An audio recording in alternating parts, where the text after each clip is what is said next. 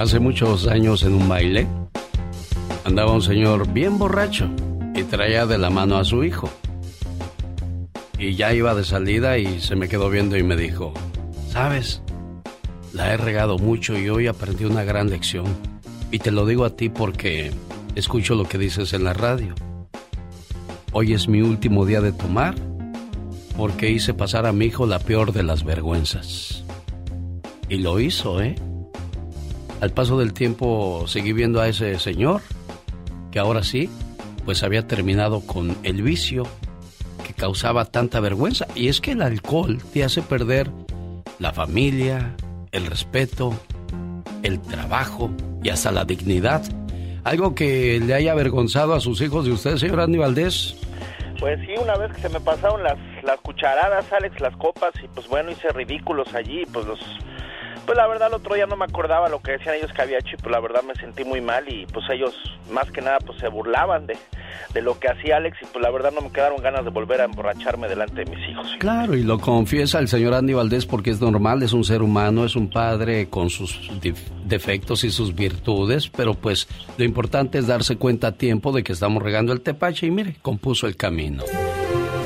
Papi, me gustaron mucho todos los regalos que me diste hoy en mi cumpleaños. Sin embargo, deseo pedirte una cosa, algo que realmente me haría más feliz mucho más feliz que el carro con control remoto, la fiesta, la ropa y los payasos. Lo que yo quiero, papi, es que me regales un domingo enterito y para mí solito. Ese domingo deseo que me levantes temprano, me lleves al patio a enseñarme cómo se meten los goles. Quisiera también que me contaras un cuento de miedo y me explicaras algunas cosas que dicen a cada rato y que yo no entiendo. Quiero, por ejemplo, saber qué es interés o lógica financiamiento, estrés, mundo de perros y no tener tiempo para nada. Sobre todo eso, de no tener tiempo para nada.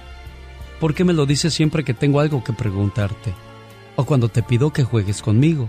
Quiero que me expliques por qué dices que quien no tiene dinero no vale y que todo tiene precio en la vida. ¿Sabes? El chofer de mi camión es pobre. Él habla mucho conmigo. Y un día me dijo, Niño, el dinero no hace mejor a la gente es más, me contó que a veces la plata daña. Por eso quiero que tú me expliques por qué él piensa tan diferente.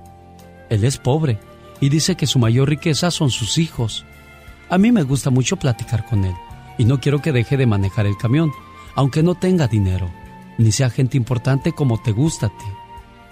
Papi, este domingo deseo también que me digas qué haces para hacer llorar a mamá y porque ella le dice a sus amigas que es mejor no casarse que los hombres no valoran a las mujeres y que todos son sinvergüenzas y mujeriegos. ¿Qué es mujeriego, papi? Tú dices que todo tiene una explicación lógica. Ese domingo, papá, quiero enseñarte la diferencia entre Nicolás, que es mi nombre, y el niño, de quien le hablas a mi mamá. Me molesta oírte gritar. ¿Se durmió el niño? ¿Ya comió el niño? ¿Ya vestiste al niño? ¿Cómo molesta el niño? ¿Qué tal si mejor me dices, Nicolás? También quiero, papá, que me contestes algunas cosas. ¿Por qué a la secretaria del escritorio de adelante de tu oficina la miras con una sonrisa y le dices todo, por favor? En cambio, a la señora que trabaja con nosotros en la casa, casi ni la saludas. ¿Y por qué te mueres de la risa cuando llama a alguien con quien no quieres hablar? Y empiezas a jugar como a la mímica, levantando los brazos y haciendo aspavientos. Dime, por favor, ¿es acaso una bruja mi abuelita? ¿Es cierto que mi tía es amargada? ¿Mi mamá es una creída? ¿Tu amigo es un enfadoso? ¿Y tú, muy macho? Dime, papá, por ser tan pequeño no comprendo que los sábados te bañes y perfumes más que cuando te vas a trabajar y llegas bien tarde. Lo sé, papá, porque a veces te oigo tropezar y pelear. ¿Qué tal si un sábado de estos sales con mi mamá? O nos divertimos juntos los tres. ¿Sabes? Me gustaría ver cómo haces tu trabajo cómo te volviste experto en el arte del escape, sobre todo cuando una mujer está molestando. Eso le dijiste hace días a tu amigo, cuando se pusieron a hablar de las viejas. Perdóname, papá, me puse detrás de la puerta y me gustó eso del escape. Recuerda, papá, que cuando la gente dice cosas buenas de mí, tú sonríes. Por eso dedícame un domingo y enséñame esas cosas raras que tú sabes. Así podrás decir con orgullo, ese es mi hijo. Si Dios te ha dado la bendición de tener un hijo, tiembla, porque además de ser su padre y en algunos casos su amigo, principalmente serás su ejemplo. El genio Lucas, el show del genio Lucas. Cinco emociones que podrían provocar un infarto. Las enfermedades cardiovasculares son la principal causa de muerte en todo el mundo y 80% de las difunciones por ECB que se produce en países de ingreso medio. Así señala la Organización Mundial de la Salud. Aunque eso podría ser un problema de origen sentimental, ya que hay emociones que pueden provocar un infarto, ¿eh? Las emociones más comunes, como la tensión o la frustración de todos los días, puede deteriorar la salud del corazón, hasta incluso causarle un daño permanente. Esto afirma un estudio publicado por The Journal of the American Medical Association. Emociones que destrozan, se pregunta uno, ¿qué es eso? Un corazón roto. Es un dicho popular cuando se habla de desamor. Sin embargo, existen sentimientos que literalmente podrían partir ese órgano, de acuerdo con el estudio realizado. Hay emociones que están presentes antes que se produzca un infarto de miocardio. Por ejemplo, el enojarse mucho, la ira excesiva, andar demasiado ansioso o ansiosa todo el día, la ansiedad, la tristeza, hay cosas que nos ponen muy tristes y le damos hilo y permitimos que eso crezca. Las penas. Dicen que con pan son buenas, bueno, pues comer entonces para que se vayan las penas. El estrés agudo, pasársela demasiado tiempo estresado o estresada, cuidado, eso daña mucho el corazón. En el caso del estrés, ese se debe a que el cuerpo libera hormonas llamadas catelonaminas, como la dopamina, la neprofina o la epirfinia. Estas producen lo que es llamado la reacción lucha o huida es una respuesta natural y primitiva que permite luchar contra un enemigo o escapar de él. Pero cuando esto se convierte en algo crónico, genera estrés al corazón, lesionándolo. Así lo indica Sara Moveri, cardióloga del Instituto del Corazón de Piedmont. Una forma de prevenir esto y de liberarte de emociones negativas es a través de realizar 30 minutos de actividad física. O lo que sea a tu agrado, inténtalo para poder salvar tu corazón. Vale la pena, ¿no crees tú? El genio Lucas no está haciendo pan.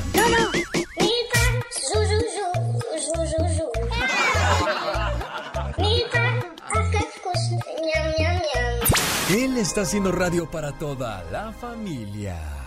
Omar, Omar Cierros. En acción. En acción. ¿Sabías que una mujer de California de nombre Tessa Smith es alérgica al agua? Así como lo oyen, el tomar agua le corta la lengua y las lágrimas le producen irritación. Es por eso que los médicos la mantienen hidratada con suero. Además, solo puede bañarse dos veces al mes. ¿Sabías que un 15 de abril de 2021 se presentó una nueva ley que protege a los animales? Todos a los que dejen su mascota bajo el sol sin comida ni agua serán multados. Si se reporta maltrato físico te echan al tambo. Y si reportan problemas de salud te forzarán para que les des asistencia médica. ¿Sabías que con 27 años, Cassie DePecol se convirtió en la persona y la primer mujer en visitar todos los países del mundo? Pero esto en un tiempo récord de 18 meses y 10 días. Aplácate, Satanás. Satanás. Aplácate, Satanás. Ya te oímos, ya te oímos. Ay, guau, ese gatito que no se aplaca. Oye, a propósito de gatitos, ¿sabes por qué los, las gatas cuando tienen sus gatitos salen de diferentes colores? Ay, ¿por qué? ¿Alguna vez se ha preguntado eso, señor Andy Valdés? La verdad sí, Alex, pero no sé por qué. Las gatas pueden quedar preñadas de diferentes gatos. Es por esa razón que las crías no lucen igual, sino diferentes porque cada gato de la colonia o del área puso su granito de arena. Bueno, no precisamente su granito de arena, pero hicieron de las suyas. Difícil de creer, pero eso es, cierto. Satanás. Dice que ya se aplacó, que ya no te es moliendo. Sé. Oiga, hay un, hay un jugo, a usted que le gusta prepararse jugos, hay uno muy bueno para ayudar a la piel. Tómelo una vez al día, en el horario que, que prefiera, le va a ayudar. Agarra un pepino, lo lava, agarra una pera y la lava y agarra apio y lo echa todo al jugo extractor. Si tiene una, máquina de, jugos, echa todo a, la máquina de, extractos de jugo y se lo toma. Se usa para los maestros japoneses o lo utilizan los maestros japoneses para mantener la piel bella y sin manchas. Y esto ayuda a rejuvenecer la piel. Ah, para tener una, una piel así como de quinceañera, tú. Sí, de, bebé. Oiga, ¿qué hace? Ya está trabajando desde muy temprano. Qué padre, queremos saludarlo. Estamos como siempre a sus órdenes.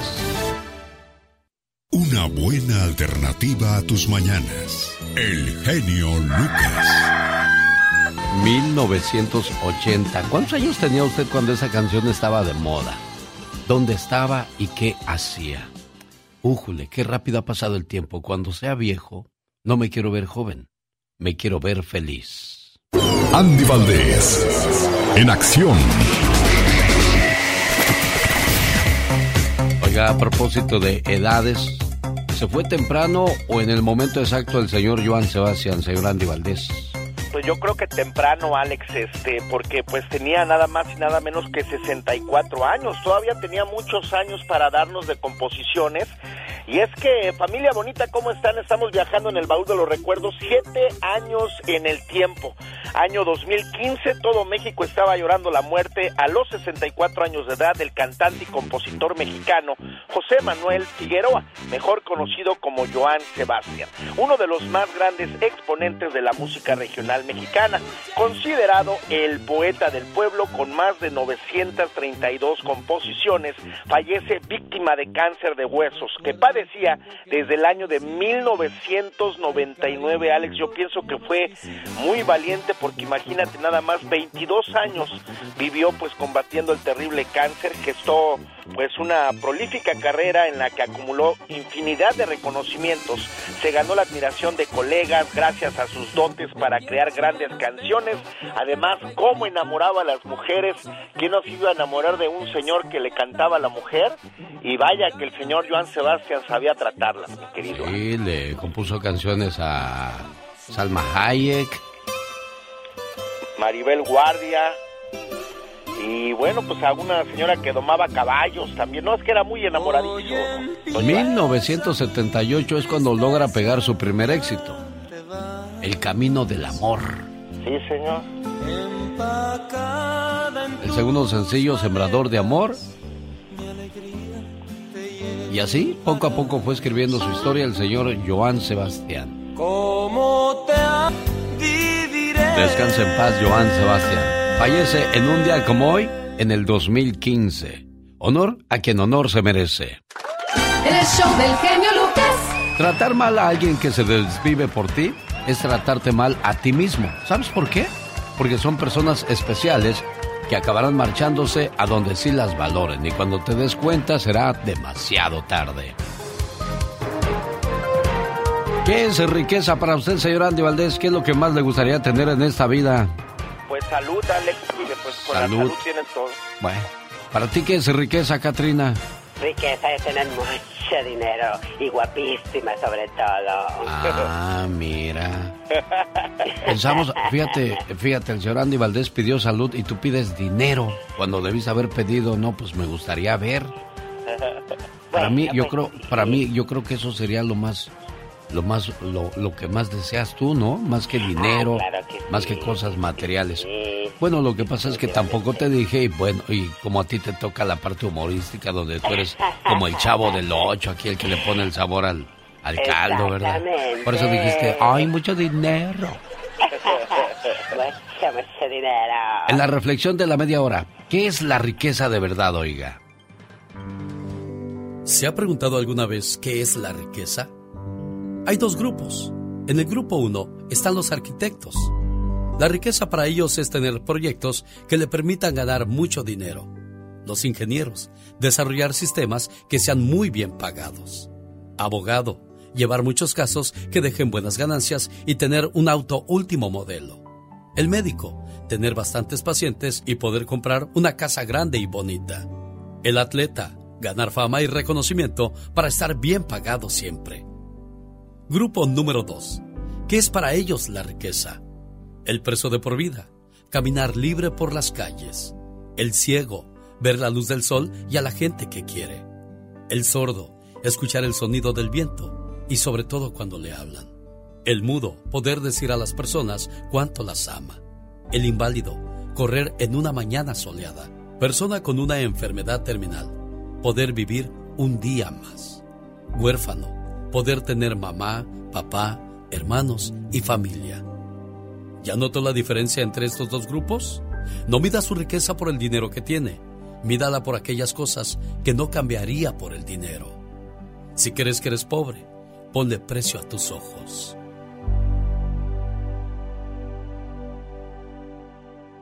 Y no es que esté llorando, lo que pasa es que a mí me sudan mucho los ojos.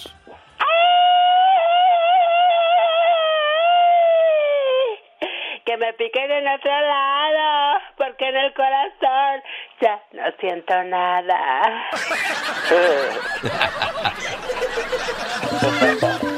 Esta canción se llama El alumno. Jos Favela y Jesse Uribe. Cántale bonito, mi Jesse Uribe. Jesse Uribe, el artista que es todo un fenómeno en Colombia cantando música mexicana, llega a Los Ángeles por primera vez.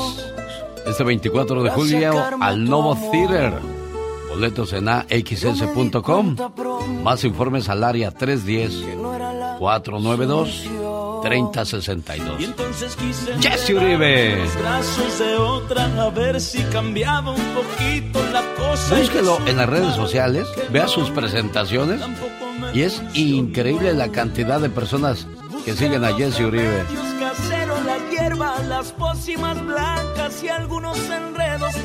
Y para mí que es uno de los artistas del futuro. Y bueno, aquí tenemos el privilegio de invitarlo por primera vez a los Estados Unidos, a la ciudad de Los Ángeles, California, al Novo Theater, este 24 de julio. Hoy ya regresó al mercado Moringa El Perico. ¿Cómo le ayuda la moringa? Bueno, tiene propiedades antibióticas. Ayuda con la presión alta, también cura los espasmos, las úlceras y las inflamaciones. Más informes, llame por Moringa el Perico, área 626 393. fíjate qué, qué vida ¿Qué? tan desgraciada tengo. Espérese. Llegó Es la abuelita de la Catrina, la Gilbertona. Te vamos a poner a ti el Gilbertito, ¿ok? Ay, fíjate qué vida tan desgraciada tengo. Oiga, que no me dejó dar el teléfono, ¿eh, señora Gilbertona de, de Mario Flores el Perico, área 626-393-1300. Y están traspasando el negocio donde dan masajes y ayudan a recuperar la salud. Más informes al área 626-393-1300. Es que Mario Flores el Perico era el que se encargaba de todo eso y pues ahora la, la, hija que se encargaba de eso, pues parece ser que uno de sus niños está malito, entonces tiene que pasar el, el negocio. Así es que si desea más información, ahí está el teléfono. Pues uno no, no tiene que decir esas cosas, ¿verdad? Pero pues también para que haya una, una razón por la cual seguimos ayudando a Mario Flores, el perico, que descanse en paz. Difícil de creer, ¿no? También chavo se fue Mario Flores, el perico, así como Joan Sebastián. Digo, para nosotros que ya cruzamos el, el cincuentón, pues es chavo, ¿no, señor Andy Valdés? Sí, la Bueno, usted, que usted todavía no llega al- ni al cuarentón, ¿o ya? Ya, ya, pero al Ya. cincuentón todavía no, pero... ¿Ya, ya fuiste al examen de la próstata?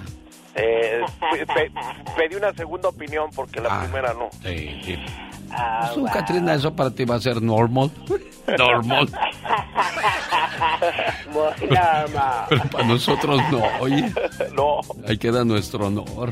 sí. Nuestro- A ver, agáchese. Y así de la... Así, doctor. Más. aunque sea un Doctor, café, ¿no, sí. Aunque sea un café. Bueno. Oiga, ¿sí van a dejar trabajar al señor Gastón Mascareñas o no? No, sí, adelante, Gastón, por favor. Ayer se reunieron los presidentes de Estados Unidos y México. ¿Qué fue lo que pasó, señor Gastón? Usando la canción Desahogo de Roberto Carlos, este es su trabajo. Muy buenos días, genio y amigos. ¿Cómo habrá sido el encuentro de ayer entre el presidente de Estados Unidos, Joe Biden, y el de México, Andrés Manuel López Obrador? Para mí que fue más bien un desencuentro. Sobre todo después de los desplantes que AMLO le ha hecho últimamente a su homólogo estadounidense. Espero esté usted muy bien. I'm fine, thank you, Mr. President. Señor Biden, ya estoy aquí. Yes, I can see that you're here. De antemano, una disculpa. No, una no, muchas. Si el mes pasado lo ofendí, no queremos confrontación. Eh, que lo deje plantado ante la cumbre yo no fui, la cumbre de Américas. Seguramente hay reproches de su parte hacia mí. you better believe it. A la estatua de la libertad, este, también yo me referí, dije que deberían quitar al estar defendiendo al fundador de Wikileaks. ¿Por qué no mejor hablamos de los periodistas en Chupa? No hablemos de mis adversarios,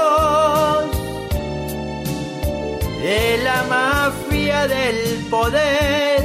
Esos no son periodistas. Para que usted nos perdone díganos qué habría que hacer. Eh, estamos listos para doblarnos ante usted, como lo hicimos con Trump. Gracias, señor Gastón Mascareñas. Y vamos a saludar a Gerardo en Denver, Colorado.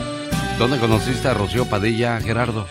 Eh, fue una noche en una cena, estábamos uh, eh, cenando en un karaoke y este al final del karaoke ella le dijo al DJ que le ayudara yo a cantar una canción. Ajá. Y ahí fue donde nos flechamos y ya después empezamos a tesquear, conocernos y así fue. Ya llevamos cinco años y apenas en febrero nos casamos. Mira nada más, qué bonita historia de amor, a la cual, bueno, pues a la compañera Rocío Padilla les, le decimos lo siguiente a nombre de su esposo Gerardo. Mi mejor amiga Aparte de ser la mujer que amo, eres mi mejor amiga, la que escucha mi rutina diaria hasta quedarse dormida. Aconsejas todos mis problemas y te preocupas por mi salud.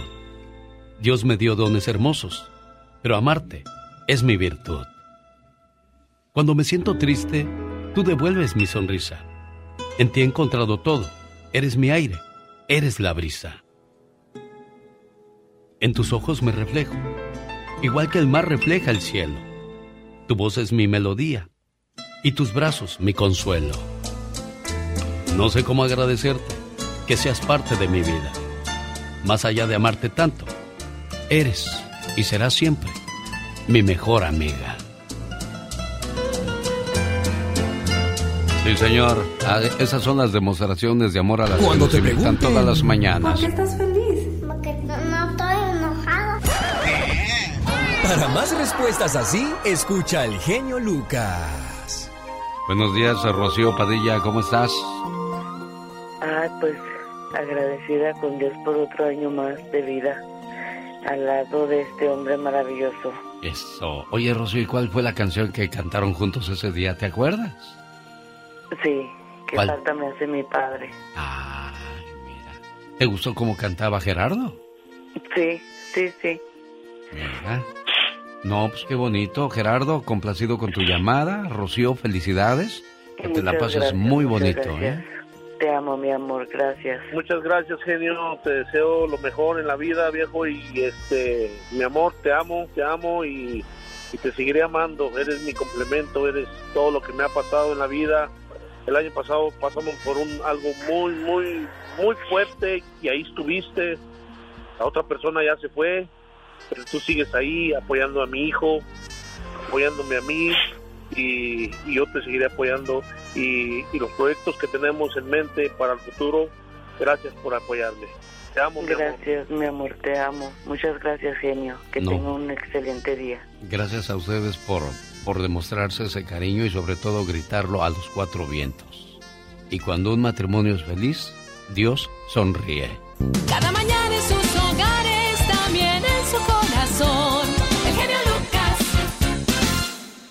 Lucas. Es el grupo que sabe.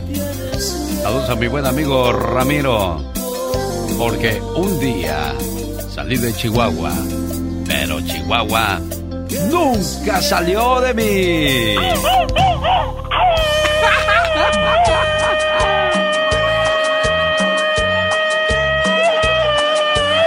Échalos a pelear. Oh my God.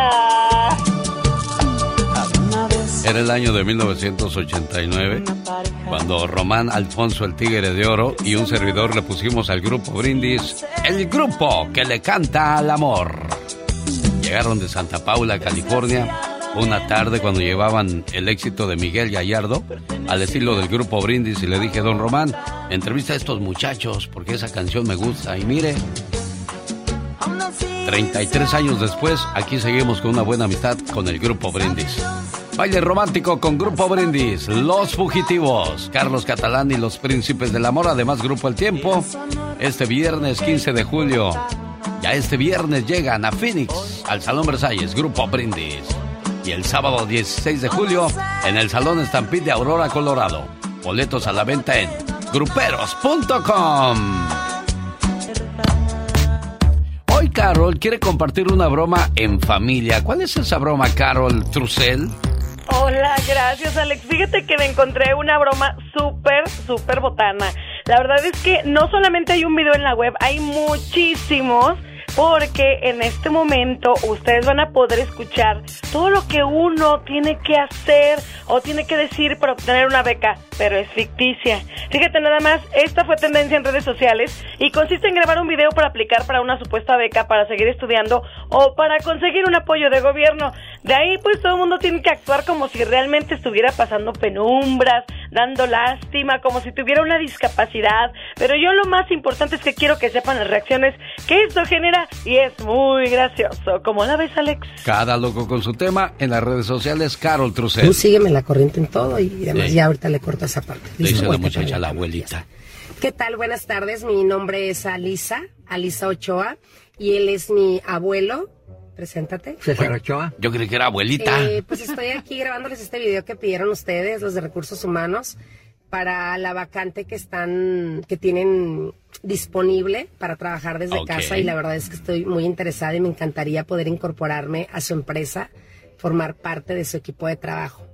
Y me dijeron que tenía que mandarles una, pues un video grabado de las rutinas que, que, hago normalmente. El señor pone mucha atención, así como con cara de... Y pues todos los estudios que yo tengo. Yo soy una persona que siempre, desde niña, me levanto muy temprano. Son las cinco y media de la mañana y ya estoy despierta, ¿cierto, viejito? ¿Viejito? ¿Eh? Sí. Siempre desde niña, coméntales tú que siempre me levantaba muy tempranito. No, sí, desde niña se levantaba temprano. Eso, me consta. Y también, pues, que yo soy licenciada en Administración de Empresas Internacionales. y el señor se le queda viendo, licenciada. me da risa porque a veces el viejito, ¿estás incómodo o algo? No, no, no. Bueno, no, nomás no seas mentirosa como que le quiso decir. Licenciada en Administración de Empresas Internacionales. Tengo un, un doctorado bueno, vea el video completo en las redes sociales que va a compartir Mónica Linares con todos ustedes de cómo le, le hacen caer en la broma al abuelito. Y bueno, pues es otra de las locuras que hace la gente en las redes sociales con tal de ganar adeptos, seguidores, fans y convertirse en una influencer, ¿no, Carol? Claro, Alex, y además hay muchísimos videos, hay otros mucho más graciosos, así que búsquenlos como broma de la beca a papá, broma de la beca a los abuelos, y ahí van a encontrar una gran variedad en redes sociales, pero por lo pronto que visiten tus redes porque ahí lo vas a publicar. Les mando un beso, que tengan un lindo día. Ella es Carol Trussell. Esta mañana le mando un saludo al señor Sotero, el mero mandamás de la banda Z, escuchando el programa a esa hora del día. Oiga, vamos a unos mensajes y regreso inmediatamente con todos ustedes. Viene la reflexión de la media hora que habla acerca de la nueva y vieja generación, cómo han cambiado los tiempos. Digo, está bien, llegó la tecnología, llegaron nuevas cosas, todo cambia, pero lo que nunca deben de cambiar son los buenos modales. Banda Z, saludos a esta hora del día. Oiga, ¿usted dónde nos escucha? Estamos a sus órdenes al 1877-354-3646. Amanda Miguel inicia su gira en la ciudad de Las Vegas. Siempre te amaré. Amanda Miguel y Ana Victoria Verdaguer, sábado 30 de julio en el Teatro del Hotel Virgin. Boletos en axs.com y la bonita Supermarket. Amanda Miguel en concierto. El show del genio Lucas. Los momentos más reflexivos de este programa son patrocinados por Pfizer y BioNTech. Para los que quieren saber por qué los jóvenes de hoy día faltan el respeto a los padres y maestros, quizás esas son algunas de las razones. Muchos de nosotros crecimos comiendo comida que se ponía en la mesa. Siempre se respetó a los padres y a los mayores. A ellos nunca se les gritaba o se decía groserías delante de ellos. No había televisión en el cuarto. Tenías que pedir permiso para ver algún programa y eras obligado a hacer la tarea antes de eso. Y eso no era negociable. Antes tenía solo dos pares de zapatos, los de la escuela y los de salir. La ropa no era de marca. No había teléfono celular, ni tablet, ni mucho menos computadora. Ayudabas a mamá en las tareas del hogar y nunca pensaste que eso era explotación infantil en el pasado. Cuando sacabas buenas notas en la escuela no recibías regalos, porque no se hace más que lo que es la obligación de uno.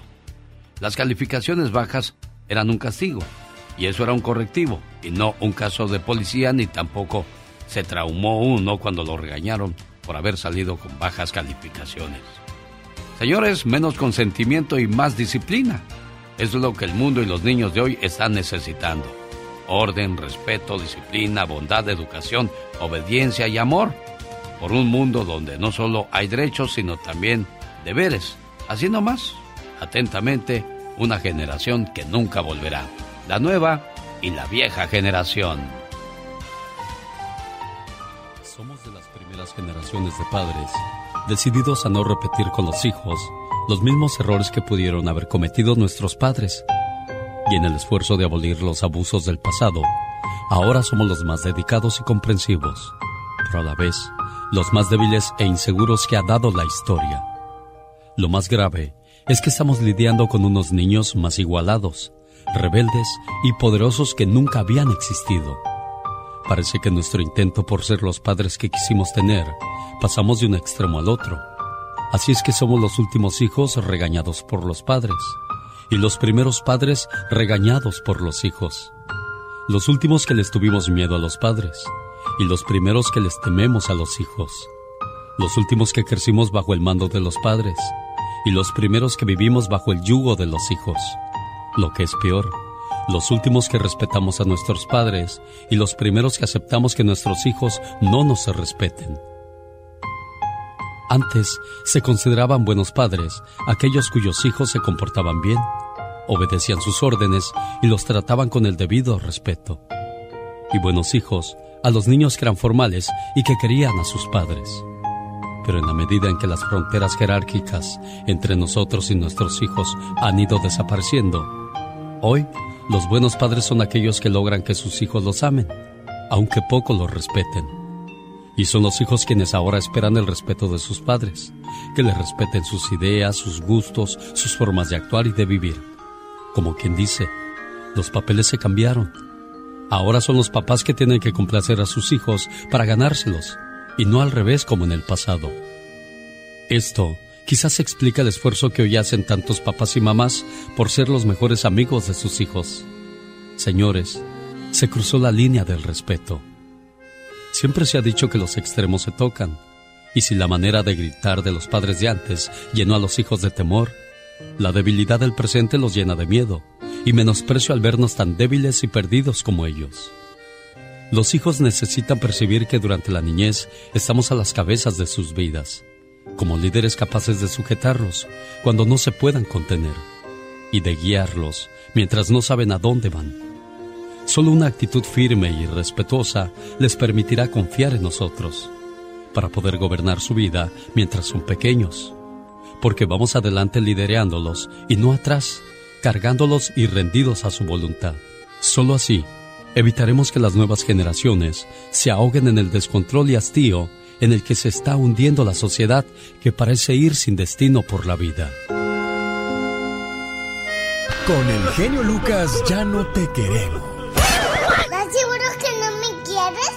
¿Sí me quieres o no? El genio Lucas no te quiere, te adora, haciendo la mejor radio para toda la familia. Y lo sabe el mundo los caminantes. La voz de Agustín Ramírez, señoras y señores. Y a propósito de voces famosas, ella es Michelle Rivera. Querido Alex, muy buen día, qué gusto saludarte. Oye, hay una gobernadora acá en México de Campeche que se llama Leida, Leida Sansores, una de las consentidas de López Obrador.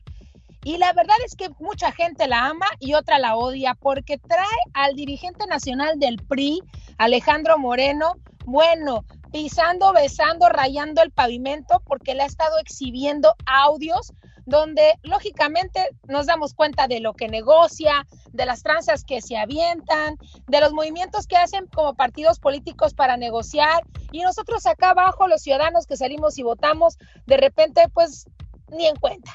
Pero gracias a estos audios nos podemos dar, también eh, eh, la pista de qué tipo de, de, de, personaje, la calaña y lo que son capaces. Y creo que eso es, es bueno. Pero me voy a detener aquí por una situación que pasó.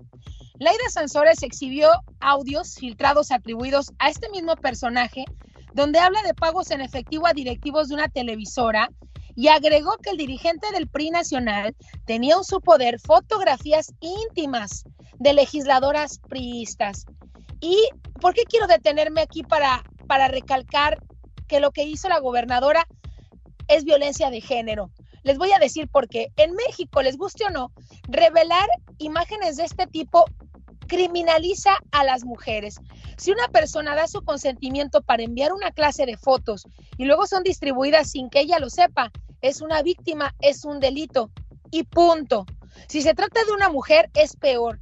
Pero si eh, quien la revictimiza es otra mujer, Alex Auditorio, entonces estamos frente a una vileza de mujer a mujer por más que se trate de una adversaria política que no odia a la de enfrente, ¿cuántas veces no hemos hablado aquí, Alex, y tratamos de no fomentar la envidia, el egoísmo y además de no meternos en los asuntos de las otras personas? Y estamos hablando de mujeres en esta ocasión. En un país como este, donde no podemos aplastar la dignidad de las mujeres entre nosotras mismas, y si lo hacemos es porque no entendemos nuestro papel en este mundo. Nos subyugamos al varón, a quien ostenta el poder en Palacio Nacional. Y eso envilece a la mujer que lo hace y envilece a esta gobernadora y te empobrece además como mujer y como ser humano. No se trata de adversarios, se trata de mujeres como yo, como las que me están escuchando y a lo mejor como sus hijas y las hijas de la gobernadora. Querido Alex, por más mal que te haga alguien, en resumen, exhibir fotos de legisladoras que le envían al, al, al, político o lo que tú quieras, es ya meterse en la vida de alguien más. ¿Para qué? Pero además es un delito. ¿Cómo ves tú? Mujeres juntas, solo difuntas, dice el viejo y conocido refrán. Oye, no, olvídate. Pero, pero aquí hay una cosa, Michelle, me quedé pensando, ¿no? Eh, exhiben sí. mucho a la consentida de Andrés Manuel López Obrador. ¿Y por qué nunca exhibieron a la consentida de varios presidentes el hacer gordillo? Por ejemplo, que, que, que, esa mujer se va, regresa. Pero sabes que aquí hay una cosa, queridos. Desde mi punto de vista, debemos meternos con lo, la política, lo que hacen. Pero tras tocar ya la intimidad, tras tocar ya lo que tú haces de manera personal en tu casa con tus hijos, me parece que sí es una vileza. Eh, y si como legisladoras, algunas por, por, por, enamoradas, por quedar bien, le enviaron una fotito sexy, es lo que hacen dos parejas en una intimidad, lo que hacen las parejas en intimidad. Y si las tienes en tu poder, se me hace que es una vileza vengarse, por vengarse de una persona que pues te va a hacer quedar bien con el presidente y con México entero, pero a costa de hacer quedar mal a una mujer, a otra mujer que a lo mejor también es mamá y tiene familia, me parece que debemos cuidar esos detalles, querido Alex. Hay que enfrentarnos, ser frontales y también eh, ser guerrilleros pero en ese nivel. Hay que escoger bien las batallas y hay que darnos cuenta qué tipo de guerrilleros somos. ¿No está de acuerdo con Michelle Rivera? Dele su punto de vista en las redes sociales. Michelle Rivera, así la encuentra. Cada mañana en sus hogares, también en su corazón. El show del genio Lucas. Es increíble la cantidad de niños que han dejado olvidados en el auto y debido a las altas temperaturas han fallecido tan solo en la Florida 10. Regreso para que Pati Estrada nos cuente la historia completita. Hola Uriel, ¿cómo estás? Saludos en Washington. Buenos días, señor Lucas. Buenos días, oye. Gracias, gracias por uh, responder mi llamada y darme la oportunidad de expresarme. Fíjate que escuchando a, a, a la Michelle Rivera, como decía el, genio, como decía este, el, el, perico, no conecta la lengua con su cerebro. Fíjate que no es posible, me da tristeza escucharla, una mujer defendiendo a, al acusador en lugar de, y, y no más ella. He escuchado a algunos periodistas de México que defendieron a Alito Moreno es, es, un hombre acosador que les pedía a las mujeres pidiéndoles fotos y todo eso. El área Santores no dijo que, que, iba a exhibir las fotos, simplemente las iba. Eh, dijo que había unas fotos que, que, o sea, en otras palabras, lo exhibió a él, a, a, a Elito. Pero eh, estas mujeres están defendiéndolo. No puedo creer. Michelle Rivera, ¿estás defendiendo a los acosadores en este programa? No, no, no. no, no acosadores. Simplemente lo, lo que voy es que... que... no deberían exhibir fotografías de mujeres pues que desnudas o que tuvieron algo íntimo, nada más hacía referencia a esa. Eh, ella dijo que exhibiría a ver, las permite, Michelle, a no ver, las que, he visto, ¿eh? A ver, a, te escuchamos, Uciel. Sí, sí, Michelle Rivera, no, ella, la de Antonio no está diciendo que, que, va a exhibir las fotos, que hay unas fotos. Y, y ella dijo claramente que no las iba a exhibir. Simplemente está, está dando a conocer la clase de hombre, que, que tenía fotos de mujeres, que les pedía a las legisladores, les pedía fotos. Entonces, usted está defendiendo que les va a exhibir. No, usted debe atacar a ese acosador, a ese hombre corrupto que... ¿Por qué lo está defendiendo? Si es mujer... No, no, no, creo que usted no escuchó mi participación de inicio, señor. Por favor, si este hombre tiene, vea cómo tiene de entrada su partido, cómo sigue impulsando prácticas de corrupción en nuestro país, ¿cómo voy a defender a Lito Moreno? Yo nada más dije, me voy a detener. Claro que es, por supuesto, todo lo que se le ha señalado, pero a ver, en este punto yo me detengo. Meter a temas, meter externos, meter a terceros, es como meterse con asuntos que no nos conviene. Métanse con él, juzguenlo por lo que es, por lo que tapa, por la corrupción, todo eso pero meter a terceras, ¿para qué meterse con otras mujeres? Creo que es, es, mujer, mujer a mujer no nos hacemos daño, pero nada más hice una pausa, un punto. Pero yo no estoy defendiendo a nadie, y menos a un sujeto como eso, que es el dirigente del PRI, que han llevado al país a la situación que está en este momento. Yo creo que es, importante ponerlo claro en la mesa. Pues no está defendiendo, debería no, no atacar, atacar a Laida, ataque a ese hombre. Usted, usted no, no, no, no, no, es que no estoy atacando a Laida, nada más estoy, es más, ni siquiera juzgué a Laida, no me refería ella como gobernadora, seguramente es buena gobernadora, no he leído, visto quejas de Campeche, pero a lo que voy es ese punto específico. ¿Para qué exhibir fotografías de otras personas? A nosotros, ¿qué nos importa la vida íntima de mujeres y si le enviaron fotos sexys, con quién pero, andaba? Pero, es meterse en la vida privada de otras personas. Ese, nada más, ese era mi punto. Yo creo que es importante ponerlo, ponerlo claro. No a ver, a ver. Con, conecte su lengua con su cerebro. Usted está diciendo que está exhibiendo fotos. Eh, en ningún momento está exhibiendo fotos eh, Laida Sansores. Dijo que tenía o, fotos. ¿O usted que está ella no de acuerdo entonces con que se exhiba fotos de personas que nada tienen que ver en este asunto del pleito político que traen todas estas personas?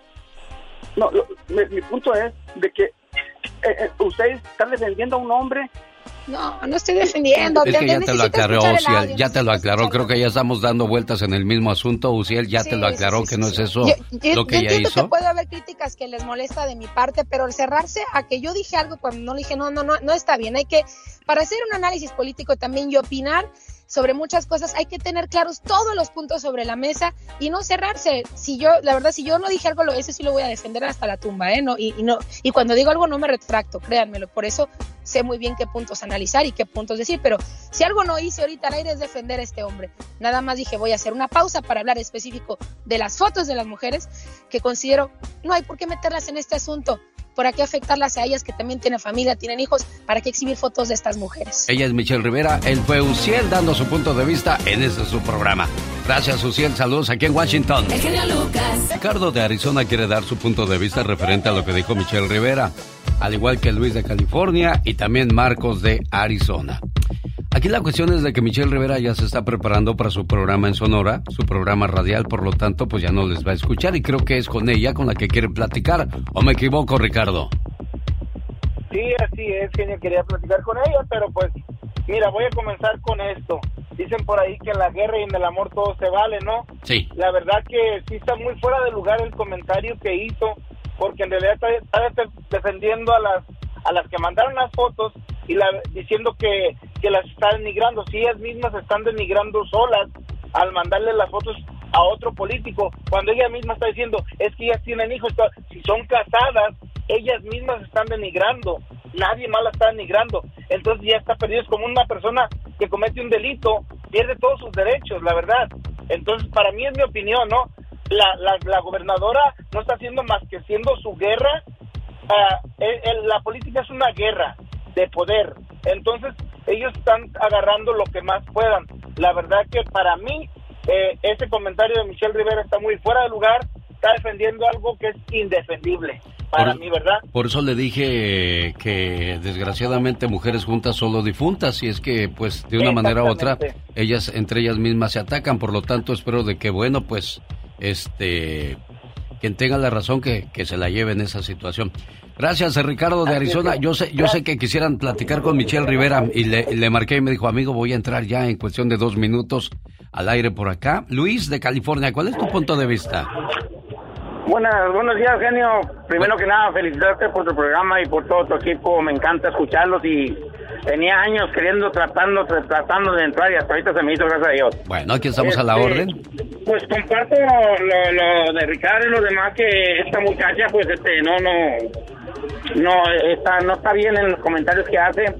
Ah, no sé si recuerdas en tu mismo programa que atacó mucho al que iba a ser gobernador por Morena allá en Guerrero. Por lo mismo que se le acusaba de eso y lo, atacó durísimamente en tu programa. Y está bien, hay que crear controversia, como lo hacía el Perico en paz descanse, pero el Perico sabía mucho de lo que hablaba. Y esta muchacha, pues la verdad se ha hecho conocida hasta ahorita que está AMLO, antes nadie sabía de ella hablando ya sea la de, sean de alcaldes o gobernadores o lo que sea que sean por parte de Morena. Y como dijo el otro, Laida Sonsores jamás dijo que iba a escribir fotos. A otra cosa, este, como dijo ahorita Ricardo, ellas solo se denigran, las mujeres que mandan las fotos pero había, no sé si sepas, había una que era bailarina y ahora es diputada plurinominal por parte del PRI, o sea, sí afecta a todos los mexicanos porque se les exige, se les eh, extorsiona a través de esas fotos que voten como era que votaban en contra de la reforma energética para que bajaran el precio de la gente de México, de la luz, ¿verdad? Entonces sí, sí afecta. Eh, me gustaría mucho, me encanta, de hecho felicito a, a todo tu staff, me encanta mucho esta Pati Rivera, a Pati Estrada, perdón, cómo defiende a toda la gente, a la comunidad, es una gran periodista. Y sería algo eh, muy bueno para tu programa que las pusieras en, como en un debate, en un segmento de debate ellos dos y ella sabe mucho de periodismo, de verdad también está a Pati Estrada. Es que estamos, estamos hablando, Luis, precisamente de, de, evitar ese tipo de confrontaciones entre las mujeres y es lo que menos queremos hacer en este programa. Y, te agradezco mucho tu llamada. Voy con Marcos de Arizona y de ahí voy con la identificación y regreso con Pati Estrada y su información el día de hoy. Interesante, por cierto, acerca de lo que sucede en Florida. Tan solo en la Florida, 10 niños olvidados en el auto. ¿Cómo puedes olvidar a un niño? Bueno, Marcos, buenos días. Buenos días, genio. Es un placer saludarte. Igualmente, mi comentario es mi, comentario es acerca de el punto de vista que tiene esta muchacha que tiene le tiene su segmento a cada hora en, en, en, tu programa. Considero tu programa tan importante para nosotros como latinos en, en los Estados Unidos y, y esta muchacha quiere a toda costa echar por tierra cualquier esfuerzo del gobierno actual en México, siendo que tenemos muchos años, genio, muchísimos años que no teníamos un gobierno que diera la cara por el pueblo. Entonces ahora, en la situación del comentario de, de, esta muchacha esta mañana es, es, es como querer tapar el sol con un dedo porque estas diputadas están, eh, eh, o, esta gobernadora exhibió algo que ya sabíamos todos, tenemos, ¿qué clase de personas tenemos en, en estas ah, dependencias de gobierno que tienen tanto peso en el futuro, en el rumbo de un país como es México, y están usando su cuerpo como, como moneda de cambio, genio Lucas? Es lo que están haciendo, están usando su cuerpo para poder eh, obtener influencia y para poder, poder mantener su, su, sus lugares en, en, el Senado en la Cámara de Diputados, como sea. Eh, y siendo que tenemos personas tan preparadas en el país que se quemaron las pestañas para estudiar, para instruirse en leyes, para conocer de política y esas personas desgraciadamente como son íntegras en su vida, como son ah, personas que, que son de, de, de íntegro proceder, nunca van a poder llegar a un puesto público porque para llegar a un puesto público como ese en el que están esas mujeres tienen que pasar por muchas camas. ¿Me entiendes? Sí, claro, claro. Entonces, yo yo tengo uh, ejemplos de yo soy de un pueblo muy cercano a Los Mochis, Sinaloa. La, y, y yo miraba abogados de ayudantes de albañil en mi pueblo. Y miraba muchachas de aspecto físico muy muy bueno siendo dirigentes municipales del PRI. Entonces, muchachas que no tenían estudios, que habían agarrado una carrera de secretariado de dos años y por alguna razón habían llegado a la influencia de las personas correctas para que ellas tengan esos puestos. Y los muchachos que habían estudiado ah, carreras eh, como abogados, eh, de ayudantes de albañil en mi, en mi pueblo. Eso será, ha sido, ha sido y así será siempre, desgraciadamente. El aspecto físico ayuda mucho y sobre todo, pues si es mujer, es desgraciadamente de lo que se está hablando en esta sección. Marcos, muchas gracias, buen día. El genio Lucas. Pati, Estrada. En acción. Oh, ¿y ahora quién podrá defenderme? Oye, Pati, yo no alcanzo a entender ¿Cómo llevas a tu hijo en el carro y se te puede olvidar, por amor de Dios, en qué cabeza cabe eso? Bueno, pues fíjate que son cosas que suceden y bueno, las gentes que se dedican a documentar estos incidentes dicen que no hay que fincar tanta culpa en estos padres que ya de por sí están sufriendo la tragedia. En la mayoría de los casos, Alex, es cuando cambian de rutina los padres, por decir, si la mamá es la que siempre lleva el bebé a la escuela y un día dice, oh, hoy no puedo, lo dejas tú de paso y el papá dice, no está en su rutina y van en la carrera, van en esto o lo otro, se les va a olvidar, se bajan, llegan al, trabajo y no se acuerdan hasta horas más tardes que llevaban al niño. En, en Florida ya van 10, 10 casos de niños que mueren olvidados en el carro. Imagínate, 80 grados afuera, quiere decir que dentro del carro se incrementa hasta 180 grados Fahrenheit. Entonces, las autoridades dicen, nunca deje a un menor ni por un minuto solo en el auto. Algunos consejos que dan para que no se le olvide el bebé es poner su bolsa, unas llaves, celular, casi que te acuerdas más del celular que nada, el gafete o tarjeta de acceso de tu trabajo e incluso recomiendan que se quite un zapato, el izquierdo por ejemplo, y lo ponga atrás. A la hora de bajarse sabe que va a buscar el zapato y ya va a ver al bebé. Si tiene un cambio de rutina en lo que su cónyuge o uno de sus padres llevará al niño a la guardería en lugar de usted, asegúrese de comunicarse con la otra persona para confirmar que llevaron al niño o al bebé. Considere adquirir tecnología que alerta a los conductores de revisar el asiento trasero. También puede poner una pañalera, un monito de peluche, un biberón en el asiento delantero algo que le recuerde que su bebé va atrás. Dígale a su guardería, niñera o donde cuidan a su niño, ya llegó mi bebé y no permita que su hijo pequeño se suba al auto sin permiso. Más consejos www.nsc.org. Desde 1998, vale, más de 900 niños han fallecido al ser olvidados en el auto. Increíble la cifra. Bueno, e increíble y escalofriantes las imágenes que se difundieron de lo que pasó en la escuela de Uvalde, Texas. ¿Qué pasó ahí, Pati Estrada? Horrendas, horrendas las imágenes. Ayer, la verdad, yo no terminé de verlas de la masacre del pasado 24 de mayo en la primaria Rob de Uvalde, Texas, donde tristemente murieron 19 niños y dos maestros. En este video, la ráfaga de balas que se escucha nos da una idea de la matanza que ese día llevó a cabo el atacante a sangre fría, muriendo estos pequeñitos en uno de los lugares que uno pensaría es de los más seguros del país.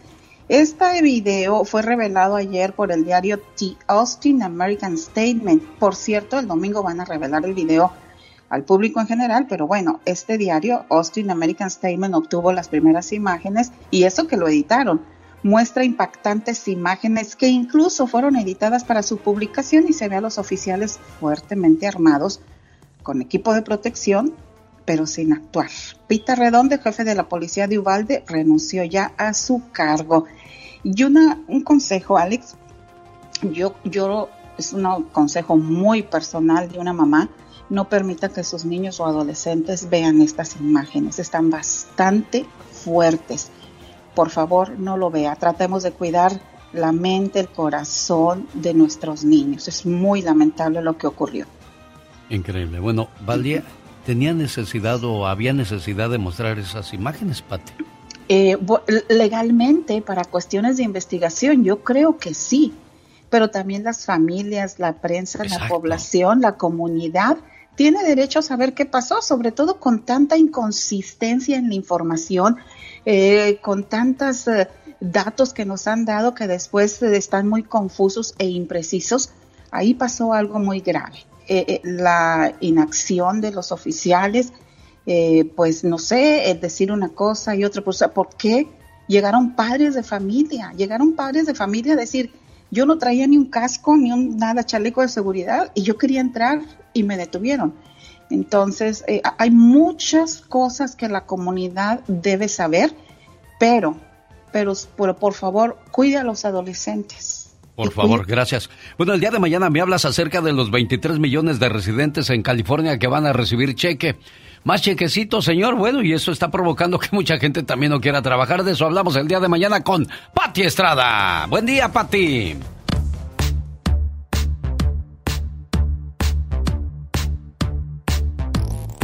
Llegó la mamá a la escuela y encontró al chamaco que se tatuó o se iba a tatuar. Cada loco con su tema en las redes sociales. Ella es Carol Trussell. Hola, Carol. Hola, Alex. Oye, ¿tú permitirías que tus hijos se hicieran un tatuaje? Yo ya les dije que no. Así de plano, rotundamente. Yo, no, no, no, yo no, comulgo, yo no comulgo con eso. Si batalla porque uno se puso una areta, el que mañana te compro la falda, mijo, de una vez. es que, es que yo soy de los de la antigüita. Yo no pues tatuaje, yo no arete, porque pues, eso es para las mujeres, o sea, hasta donde yo tengo entendido, aunque si vamos atrás a la historia, ha habido muchas cosas. Por ejemplo, en, eh, hace años, los hombres eran los que usaban zapatos de tacón. Ah, caray, eso no lo sabía. Ah, bueno, para que veas, Luis XV, que era chaparrito, dijo, quiero verme más alto. Entonces sus mozos le, le crearon unos zapatos de tacón. Con zapatos de tacón, Don Luis se ve mejor, que camina con estilo. Así le hizo, fíjate. Uy, fíjate qué curioso, eso yo no lo sabía, pero bueno, quienes no están de acuerdo con que sus hijos se hagan tatuajes, pues ahora sí que se van a identificar muy bien con esta mamá, porque pobre chamaco, la vergüenza que tuvo que pasar cuando fue descubierto por ella al momento que se diera cuenta que estaba haciéndose un tatuaje, Alex. Llegó justo en el momento, híjole, pobrecito, ya imagino el oso que debe haber pasado delante de todo el mundo y todavía hasta le amenazó con no dejarlo entrar a su casa. ¿Tienes por ahí el video, Alex? Lo escuchamos ahora. ¿Qué te estás haciendo otro tatuaje? Y te lo que te largas de la casa. Te largas de la casa. Ándele. Te largaste de la casa. ¿No vas a llorar? Sí. Yo veo que te estás haciendo otro tatuaje. Y te juro que te largas de la casa. Te largas de la casa. Pues sí, pero también hay, hay, modos, ¿no? Digo, hay modos, señora. Digo, sí, está bien. Nada más, eh, eso se habla antes. Se platica con los hijos. Bueno, si vamos al, al, al pasado, los tatuajes en las tribus de, de, de, la, uh, de allá de los años, uff, sabrá Dios de qué años, los guerreros se tatuaban eh, el animal que creían que les daría fuerza. Así es. Después, lo sabía? los tatuajes este, comenzaron a salir en las cárceles donde la gente pues no tenía mucho que hacer, comenzaron a marcarse y de ahí la razón por la cual se piensa que aquella persona que anda tatuada es un criminal. Así es. Pero bueno, no siempre es así. Hay quienes se tatúan algunas frases célebres de alguien que ya no está con ellos, o la cara de su papá, la, el, ¿qué será? La huellita de su bebé, por ejemplo. si se van a tatuar la cara de su papá o de su mamá, hágalo cuando él o ella estén vivos. ¿Para qué cuando ya están muertos? ¿No? Así es. Oye, qué purista he salido últimamente, chico. Me van a canonizar. Alex. No, lo que, lo que pasa es de que hay cosas, ¿no? Que para muchos de nosotros no se ven bien. Y, a veces das tu punto de vista y mucha gente se ofende, pero es que nosotros así fuimos creados. Así es. ¿Verdad? O sea, ha habido, mucho, ha habido muchos, muchos cambios en la humanidad últimamente, a los cuales pues muchos que somos antiguitos no estamos de acuerdo.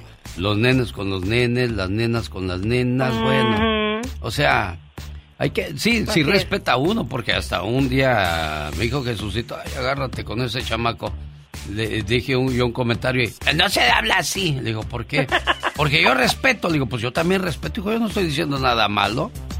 Así es. Digo, ah, ¿cómo han cambiado los tiempos? Ahora, a este nomás le falta que se quite el zapato y me pegue como me pegaba mi mamá a mí. Ah, sí, pero no, no, eso no hay que permitirlo nunca. Alex, pues me dio mucho gusto estar con ustedes el día de hoy. Espero que hayan disfrutado de esta sección y de esta mamá que pobrecito muchacho En la reflexión de la media hora, la generación agotada, seguimos hablando acerca de los buenos modales, no se lo pierda. Y ya viene la diva de México. El genio Lucas. El genio Lucas presenta a la diva de México en Circo, Maroma y Radio. Diva, ¿me da permiso de salir temprano? No sea malita. Sí, sí, sí, atrévete. Sirve que me despejo un poco. Eh, eh, eh, guapísimos y de mucho dinero, buenos días. De nueva cuenta con el zar. Diva. Ay, Bueno, pues les cuento que la Belinda, allá en, en Madrid, España, donde ella radica, la entrevistó una revista muy afamada y le preguntó lo que nadie le había cuestionado. ¿Qué le preguntó? Sobre el grupero con el que andaba. Y ella dijo, escogí mal. Me arrepiento, escogí mal. Por primera vez lo dijo Belinda que había escogido mal y que se arrepiente de esa relación. Sas culebra, imagínate que tu pareja, que tu expareja diga eso. Uy, le va a arder aquel como no te conté, más de lo que ya. Hay un cirujano que vio la foto de Luis Miguel, chicas, que ahora ya ve que apareció en, en Sugar Daddy, en flaquísimo, en guapísimo, muy rejuvenecido. Bueno, y dijo, lo que pasa es que se sometió a varios, varios procedimientos. ¿Qué se Aquella imagen ¿Qué, que vimos son los detalles? todos gordos. ¿Te acuerdas de Luis Miguel todo gordito que aparecía, que hasta le hacían memes? Que si Luis Miguel se había comido a Luis Miguel y todo. Bueno. Claro, se quitó los, eh, las bolsitas que tenemos aquí en, eh, debajo del ojo para verse más chiquillo. Se puso seguramente eh, el ácido hialurónico, el botox y se ve guapísimo. El Luis Miguel, aparte, tuvo que bajar de peso. No pienses que me lo voy a poner y a ver que se me baje solo, no tiene que bajar de peso y hacer ejercicio, porque si no, ¿dónde metes todo el pellejo? O sea, no habemos eh, eh, hombres feos, sabemos hombres pobres nada más de México. Entonces, y aparte, aparte, este hombre es guapísimo. Baja de peso, baja de peso y se ve muy bien. Qué padre Luis Miguel, a mí me da gusto. Pero si se veía bien, bien don, bien señor de Don Luis Miguel y ahora se ve papacito Luis Miguel otra vez. Oiga, Diva de México, pero el que yo creo que no se ha hecho nada y todo es a base de ejercicio es Chayán y es de la misma rodada de Luis Miguel y se ve más cateadón Luis Miguel que Chayán. Ah, pero acuérdese que Chayán, ¿dónde lo hemos visto gordo nunca? Nunca, nunca, nunca. Y Luis Miguel sí. Sí. Porque eh, eh, el taco de tripa y, y, el taco de, de, Pues ya sabes. Ah, dicen que Luis Miguel, dicen, ¿eh? Sí cuando, cuando las tiendas Walmart abrían toda la noche, Alex, se iba allá a, a, una tienda a Acapulco a las 2, 3 de la mañana a comprar pintura, a comprar despensa. Como casi no había gente a esa hora, él a esa hora se iba a surtir él personalmente, como vivía allí en Acapulco, en la tienda. Que en aquellos años no es como ahorita, de que andas con el celularcito. Allá por los 2000, 90, no había como ahorita tanto tanto reportero. Tanto reportero con su camarita toda chueca que luego ah, graban un video y lo graban todo chueco y parece pulso de maraquero. Les tiembla toda la mano. No, pero ese Luis Miguel este, va a seguir conquistando muchos corazones con o sin cirugía, porque Luis Miguel es Luis Miguel, iba de México, aquí y en China. Claro, nació de la esperanza. Eso sí. ¿Qué más? Amor. Amor. ¿Amor? Ese tema era la entrada de la novela El Manantial, con Adela Noriega, Mauricio Islas y Daniela Romo. Que yo quiero saber dónde anda Adela Noriega y. Yo siempre pensé que Luis Miguel se iba a casar con Lucero, no sé por qué. Hubieran hecho bonita pareja, ¿no, Diva? Pues sí, pero Luis Miguel agarró otros, otros niveles muy fuertes. La carrera de Lucero es muy bonita, pero la de, la de Luis Miguel tuvo un rollo internacional. Pero en cuestiones sentimentales yo creo que hacían bonita pareja. Independientemente de quién fuera más exitoso o no, creo que, oh. que, por hubieran salido unos niños bien. Bueno, con Araceli Arámbula le salieron unos niños muy bonitos, ¿eh? La chule. La chule, sí, también una chulada de no, con la chule, cállense. Al rato vengo con el zar. ¡Diva! Y cuídense mucho. Adiós. Adiós. Luis Miguel, ¿le gusta a usted Luis Miguel, Diva? La, música de Luis Miguel y Luis Miguel sí me gustan. Claro, por supuesto. Imagínese cómo le ha de cantar a sus conquistas. Sí, le ando comprando el iPhone nuevo. ¡Golosa! Ella es la diva de México.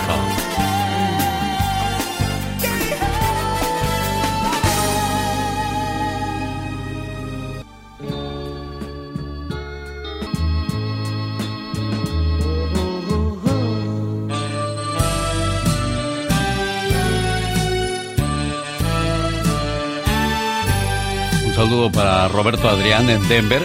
Está celebrando su cumpleaños número 21. Qué hermosa edad, 21 años. Felicidades, Roberto Adrián. A nombre de tu papá, que te quiere mucho. Por ti, sería capaz de dar mi vida entera. Porque lo eres todo para mí. Desde que naciste, una parte de mi corazón te pertenece. Y solo puedo ser feliz cuando tú eres feliz. Que la paz es muy bonito querido hijo, en tu cumpleaños y siempre. ¿Cómo estás, Roberto? Buenos días. Hola, ¿cómo estás? Bien, aquí saludándote a nombre de tu papá Roberto, esperando que cumplas muchos años más, que te la pases a todo dar y todos tus sueños se conviertan en realidad. Muchas gracias. Oye, como hijo del 1 al 10, ¿qué calificación te das, Robert?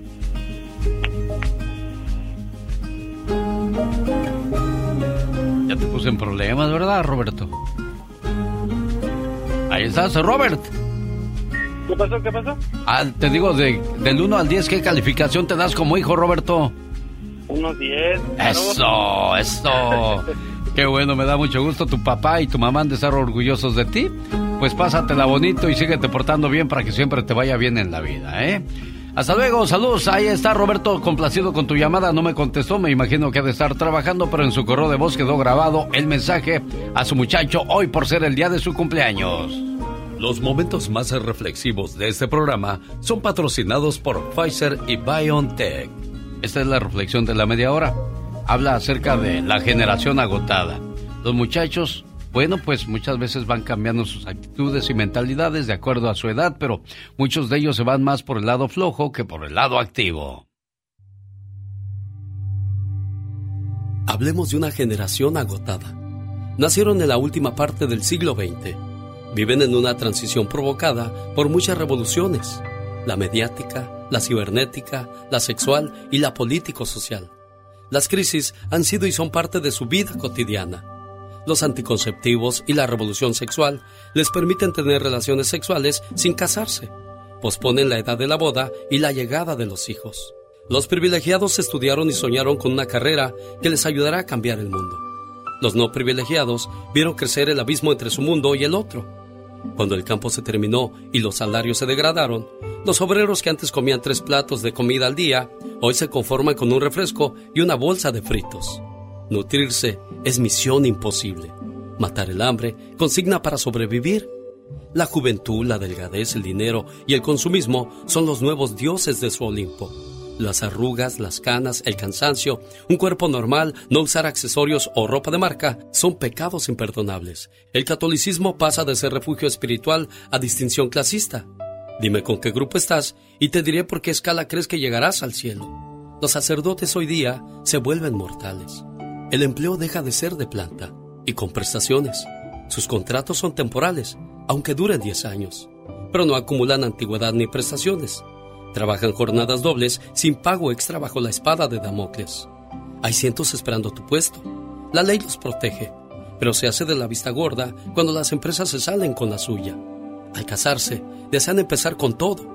Solo sueldo no alcanza. La pareja debe trabajar. Hay que integrar las tareas domésticas y la intensa vida social. Si llegan los hijos, a buscar guarderías inmediatamente. Corren todo el día los padres, uno para un lado, la otra para el otro. Al final del día se encuentran en la noche, pero siempre cansados. El estrés, la presión alta, los infartos y la depresión son familiares cercanos al ser humano. Hoy día se consume Prozac como antes se consumía salvavidas. Carro del año, vacaciones al sitio de moda, colegios caros, club difícil de pagar, la casa en la colonia de vida y el conservadurismo a flor de piel. ¡Qué flojera! En fin, la generación agotada. ¿Conoce usted alguno de ellos? Hable con ellos y compruébelo. Están exhaustos. Si pudieran dormirían una semana completa. Les falta sueño y les sobra cansancio, sobre todo de tanto correr tratando de morder su propia cola. Esta es la generación joven agotada. Antes de morirse, deberían detener su carrito y bajarse a respirar, a ver las montañas, a dar gracias por estar vivos y a comerse un helado sin hacer nada. Les recomiendo algo. Deberíamos empezar a hacer un movimiento de despacio. Aquí realmente hace falta tenemos que darnos tiempo para disfrutar más de la vida. El problema es que en esta ciudad hay pocos espacios para eso. Todo está rodeado de cemento gris. Sin duda alguna, este artículo nos describe y nos desnuda como sociedad. Cuando estudiábamos allá en los ochentas, todos queríamos salvar vidas. Hoy día, la tercera parte de los estudiantes quieren ser cirujanos plásticos para agrandar los senos a las mujeres que requieren mejor que les agranden el cerebro y la autoestima. En fin, somos la generación arrogante que se cree superior a Dios. Nosotros despreciamos los domingos. Es otro día más de la semana. Todo está abierto, se trabaja, se compra, se vende, se estudia. Olvidamos hasta qué es el descanso. Si te quedas más horas de las debidas en tu trabajo, no es que seas buen trabajador. Simplemente no has sabido organizarte. No cree que es hora de cambiar esos movimientos. Sea parte del movimiento de espacio y disfrute de la vida.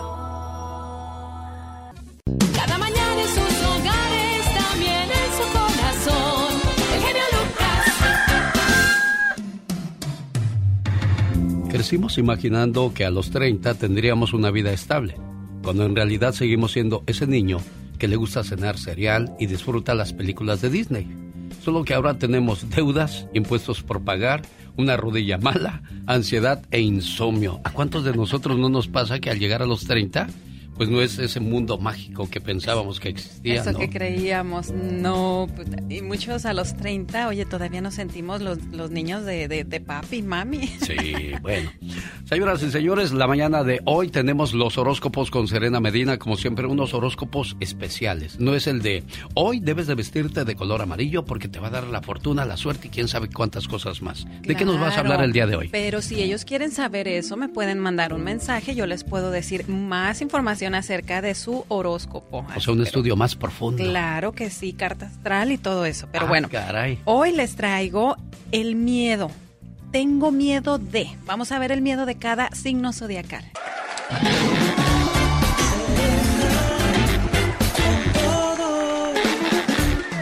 Y nos vamos con Aries. Aries tiene miedo de lastimar a las personas.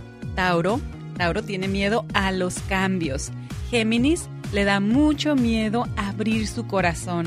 Cáncer tiene miedo a estar solo. Leo, que le dejen a un lado, que, que no lo pelen.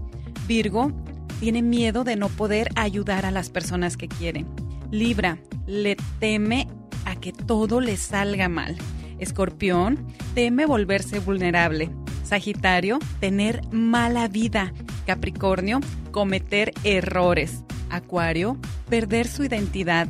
Y por último, Piscis, tiene miedo a no ser suficiente ahí quedaron los, los miedos que normalmente tenemos eh, el día a día. Y yo creo que cada signo zodiacal tiene muchos de estos miedos. Yo creo que más que miedos son cosas a las que no nos atrevemos a decir no. Por ejemplo, cosas por las que no deberías sentirte culpable es defenderte a ti mismo. Así es, definitivamente. No estar disponible las 24 horas, los 7 días de la semana para una persona. Tú tienes vida propia. Claro, a decir que no, no tenemos por qué tener miedo a decir no establecer límites también es bueno porque la gente a veces cruza la línea del respeto y, se pierden muchas cosas ahí. Tener tu tiempo a solas también no debes de tener miedo a quedarte a solas por un tiempo, abrazar tus emociones, hacer lo correcto, satisfacer lo que a ti te hace sentir bien y no tanto a los demás. Sí, y, y, disfrutar cada momento, estemos solos o en compañía, pero disfrutarlo y no sentirnos mal por cosas que no debemos, ¿verdad? Sin duda alguna. Señoras y señores, si quieren saber... Si quieres saber más de ti, sígueme a mí. Soy Serena Medina. El genio Lucas. Omar, Omar Cierros. En acción. En acción. Dicen que los sueños tienen un significado. ¿Y tú sabes por qué soñaste? ¿Soñar con una catedral será bueno o será malo? Es Omar Fierros y el significado de los sueños. ¿Soñaste con una catedral? Si en tu sueño viste esta gran arquitectura, significa que tienes una meta muy ambiciosa y lo mejor de todo es que este sueño indica que vas en el camino correcto para cumplir tu meta. De misma forma, este sueño indica que alguna persona cercana a ti te tiene mucha envidia en asuntos materiales. Este momento llega a usted por una cortesía de Moringa el Perico, que le ayuda, pues, con los problemas de salud como la presión alta, los espasmos, las úlceras y las inflamaciones. Más informes llamando al área 626-393-1300. Moringa, el Perico. Jorge Lozano H. En acción, en acción. Oiga, ¿su pareja tiene derecho a guardar secretos? Si a mí me pregunta, yo diría que no, Jorge Lozano H. Mi querido genio, gran disyuntiva para muchas parejas. Si usted está escuchando ahorita el genio Lucas, va en su carro, voltee con su pareja y pregúntele, ¿me guarda secretos, gordo? Chula, ¿me guarda secretos? Eh, usted, hay gente que usted nada más la ve y fíjese, usted conoce tanto a su pareja que sabe cuando algo oculta, cuando algo esconde. Hay parejas que son muy malas para guardarle secretos al otro, que en su forma de saludar, en su tono de voz, en sus gestos, y sobre todo porque ya lo conoce o ya la conoce como la palma de su mano, puede darse cuenta cuando algo trae, cuando algo esconde. Oiga, a veces son detallitos. Oiga, a lo mejor le dio un raspón al carro, un gasto que no debía haber hecho, una bronca en la que no se debía haber metido. Y a veces la pareja guarda secretos más serios, más profundos. Sea cual sea el caso, muchas parejas se hacen la siguiente duda existencial. ¿Cuánto debemos monitorear las actividades de la pareja? Exigirle que nos cuente las cosas sin violar su privacidad y cuánto tiene derecho a guardarse para sí misma o para sí mismo. Si usted ha detectado misterios en su pareja y no vive tranquila o tranquilo sabiendo que no tiene toda la información, hoy le comparto lo que según expertos son tres secretos a los que toda persona tiene derecho a guardar. Fíjese nada más el primero, secretos de su pasado. Oiga, usted le exige a su pareja que le cuente con quién estuvo, cómo fue esa relación, qué tanto hizo en su pasado se dice que no somos la misma persona que éramos antes de conocer a la pareja. Si bien muchos deciden por voluntad propia y por confianza contarle a la pareja con lujo de detalle todo lo que ocurrió en su pasado, se dice que todo mundo tiene derecho a volver a empezar y todo mundo tiene derecho a quedarse con su propio pasado. Fíjese la segunda, secretos de intimidad e inseguridad. Todos los seres humanos necesitamos un rinconcito, un lugarcito donde podamos esconder esas inseguridades que tiene de su cuerpo, de su persona, sentimientos, miedos, momentos vergonzosos. Ahí en ese rinconcito de sus emociones, ahí guarda la verdadera opinión que tiene usted de su suegra. Ahí la guarda. No quiere decirle en voz alta, pero usted sabe lo que opina realmente de su suegra. Sabe lo que opina usted de un gasto que hizo su pareja. Hay diferencias muy delgadas entre el secreto y el engaño. Yo le diría, no guarde bolas de nieve, porque a veces regresan con la fuerza suficiente para sepultar relaciones. Y número tres, secretos ajenos. Oiga, ¿cuántas veces ha estado usted en la disyuntiva de tener un secreto que otra persona le otorgó en confianza, pero que su pareja lo quiera saber? E insiste, cuéntamelo, Javier, dímelo. Pero mi amor, ni siquiera es mi secreto. Por eso, pero tú eres mi esposo o mi esposa. Es una, una situación de la espada y la pared. No se ponga en entredichos entre la pareja ni sus amistades, porque con ambos quedará mal. La lealtad no es una moneda de cambio. En la pareja no debe faltar la apertura y la confianza. En una relación, quien siembra con verdad siempre cosecha certeza. El verdadero secreto es encontrar quien, pudiendo exigir confianza, decida con cariño ganársela. Mi querido genio, ahí le dejo el consejo del día de hoy. Yo digo que el secreto para mantener una relación solo consiste en dos palabras, no mentir, Jorge Lozano H. Buenísimo y fuertísimo eso que acabas de decir, mi querido genio. Muchas gracias, amigo. Excelente día, síganlo en las redes sociales. Jorge Lozano H. Esta mañana le mando saludos en su cumpleaños a Gema Baeroni en Arizona a nombre de su papá Jesús le marcamos para ponerle sus mañanitas y no nos contestó. Al igual le marcamos también a Martín Lucero, de parte de su esposa Elvira, esperando que se la pase muy bonito hoy por ser el día de su cumpleaños. Tampoco tuve suerte de encontrarle, pero bueno, ya que ando por Arizona, un saludo para la gente de San Luis Potosí, México. Apoyen a sus paisanos, el grupo Brindis llegan a este viernes 15 de julio al Salón Versalles. Brindis, Los Fugitivos, Grupo El Tiempo y Carlos Catalán y los príncipes del amor en el baile más romántico. Y el sábado 16 de julio en el Salón Stampede de Aurora, Colorado. Boletos en gruperos.com para este fabuloso evento romántico. Grupo Brindis en acción. Lucas.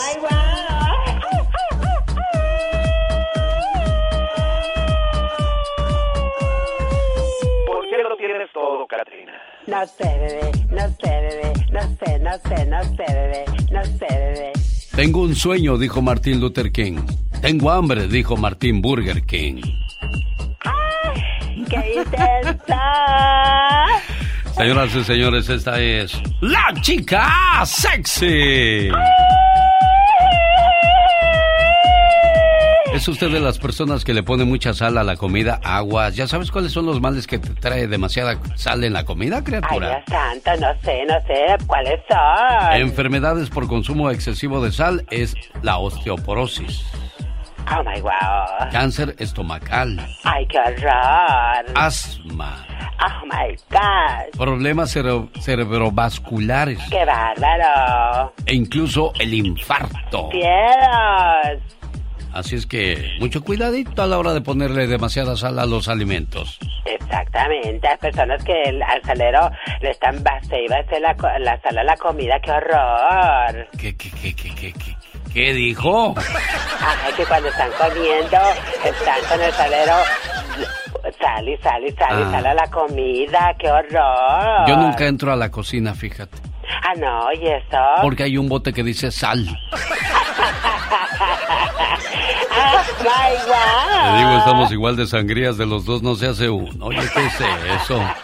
Ay, no, qué bárbaro.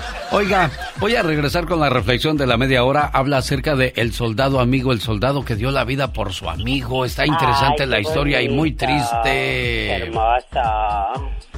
Ay, Dios, cuando, cuando bostezamos, oh, hay personas que se contagian. Lo mismo pasa cuando te rascas. Las otras personas también se rascan, fíjate. Sí, sí, sí, definitivamente, eso pasa, qué bárbaro, ¿por qué será? No lo sé, ya lo sabremos más adelante cuando investiguemos solo con... El genio Lucas. El genio Lucas presenta a la Viva de México en Circo, Maroma Genio, ¿me va a dar trabajo, sí o no? Eh, em, luego hablamos, ahí viene la diva. Buenos, días, buenos días, diva. Ah, vino a traerme agüita. Gracias por, la, por tu agüita. Muy amable por tu, tu agüita. Gracias, niña. Llévate esas gorditas. Aquí no es cafetería, ni restaurante, ni mesón, ni cenaduría, ¿eh? Ah, diva. Buenos Ella días. simple y sencillamente es amable. Sí, pero hay lugares y momentos, genio. Eso sí. Hay lugares y momentos. Tiene toda la razón. Adiós, Polita, que te vaya bien. Déjame eh, aromatizar aquí. Oiga. Ya huele a rico ahora aquí, Claro, a pura rica. Les cuento que ayer, muchachos, si ustedes no escucharon el programa, les contamos así rapidito. Hablamos de los que no pueden pagar una casa porque es muy caro, o de que sí pagaron una casa y no solo una, tienen dos o tres. ¿Qué experiencias ha tenido usted al adquirir una casa? Se quedaron muchas, muchas llamadas esperando con ilusión opinar, contarnos esa historia de vida, genio. Porque tener una casa es una historia de vida, no es fácil adquirir una. Es el sueño americano, ¿no, Diva? Tener tu casa propia. Pero casa propia entre comillas, porque, como dijo Arjona en una de sus canciones, el país donde todo lo tienes, pero todo lo debes. Todo lo debes. Pero hay una experiencia, bueno, varias, que ayer me llamaron la atención, ¿Cuál, Diva? que mandaban dinero para hacer su casa en su país, en El Salvador, en México, Honduras, donde sea. Y aquellos parientitos amacizaban y se creían los dueños y cuando iban a pedirles las casas no se querían salir, se hacían los ofendidos. Hay muchas historias de casas y hoy las vamos a contar. Caray, participe con la Diva de México. Y el zar de la radio ¡Diva! se va a poner bueno el mitote, el chisme, las anécdotas. Al ratito, en una hora aproximadamente, no se despegue de su estación de radio favorita. Y si va a querer ver el No solamente quiero ver el mar, tengo ganas de ver otra cosa. Oiga, Diva de México, estaba viendo el santoral de hoy, está muy curioso. Ay, oh, bueno, no, no, curioso no, divertido, mire, hoy es día de las Teresitas que salió de Teresita. Sí, claro. Bueno, pero también hay un santo, amigos, que me dio mucha curiosidad, urbano, como, imagínate, y hay otro eh, genio Sí. que suena como a, a bebida de estas aguas de rica.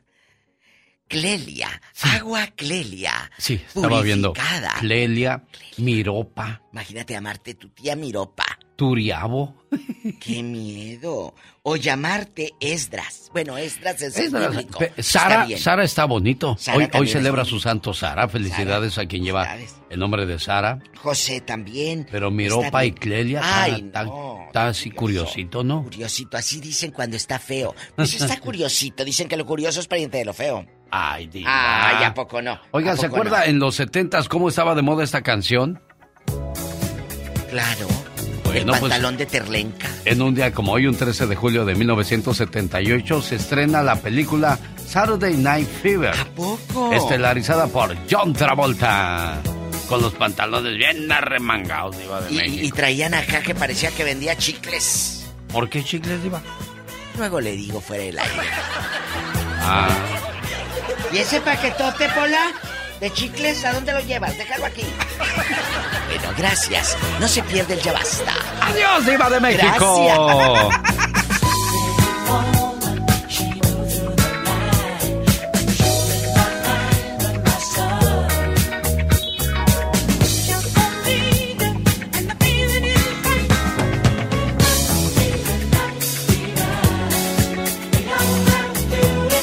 Good morning, America. This is the Genio Lucas Show. Ay, caray, ya iba yo a hablar en inglés, tú. Es una estación en español. Di algo, criatura. No, claro. Es que estas canciones estaban bien chidas. Muy bonitas, muy hermosas. Cuando usabas el pelo con harta brillantina. Esponjado, esponjado. Ay, como los afros, oh my wow. Sí, en los, en los ochentas la moda era andar con chinos, tú. Yo me hacía mis bases, ahí andaba bien chino. El permanente y toda la cosa.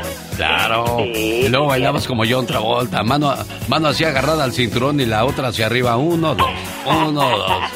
y los zapatos de tacón bien altotes de Ah, sí. plataforma. Lo máximo era comprarse los zapatos en la Canadá Ay, de los que anunciaba el Loco Valdés. ¡Del taconazo, popis! Oh, wow. Eran otros tiempos y eran bonitos. Tú que dices que naciste en los noventas, te acabas de descubrir, hablaste de puras cosas de los setentas. ¡Ya estás ruco! No, pero bueno, a mí mis hermanos me decían cómo era la moda. Ay, yo todavía ni en el mundo me hacían en ese tiempo. Mmm. Exactamente, yo soy chiquita, picosa y hermosa. Fue en 1978 cuando pegó su primer éxito, El Camino del Amor. Señoras y señores, en un día como hoy, pero del 2015, fallece Joan Sebastián. ¿Cuál es la canción más exitosa de Joan Sebastián? Bueno, son varias, entre ellas está Tatuajes, Eso y Más, Me Gustas, Maracas, Secreto de Amor, Te irá mejor sin mí y tantas otras más que escribió el poeta del pueblo. En un día como hoy, pero de 1900, del año 2015, fallece Joan Sebastián. Y así lo recordamos, honor a quien honor se merece. Un 13 de julio, pero de 1954, fallece la pintora mexicana Frida Kahlo. Me hace que esta canción me la voy a echar al karaoke de Olivia's Mexican Restaurant de la ciudad de Castroville, California, donde se almuerza bien rico. Hoy se me hace que me voy a ir a echar unas enchiladas. Ay, si gustas, te invito, ¿eh? No, claro que sí, por supuesto, me encanta. Y yo también voy a cantar allí, que soy buenísima para cantar. 10.830 Mary the Street en la ciudad de Castroville. Ahí está la invitación para que vaya a comer rico, sabroso, almuerce desayune o cene en Olivia's Mexican Restaurant. Hola amigos, ¿cómo están? Soy Leonel García y los quiero invitar a mi acústico. Aquí el genio Lucas les va a decir cómo. No se despeguen para que sepan la información. Puerta cerrada, la pantalla apagada, luz Gracias Leonel. Bueno, la invitación al concierto acústico de Leonel García. 23 de julio, en Hidalgo, Texas, en el Paint Arena. Y en Los Ángeles, California, el 30 de julio, en el Fonda Theater a las 8 de la noche. Boletos en envivoymas.com.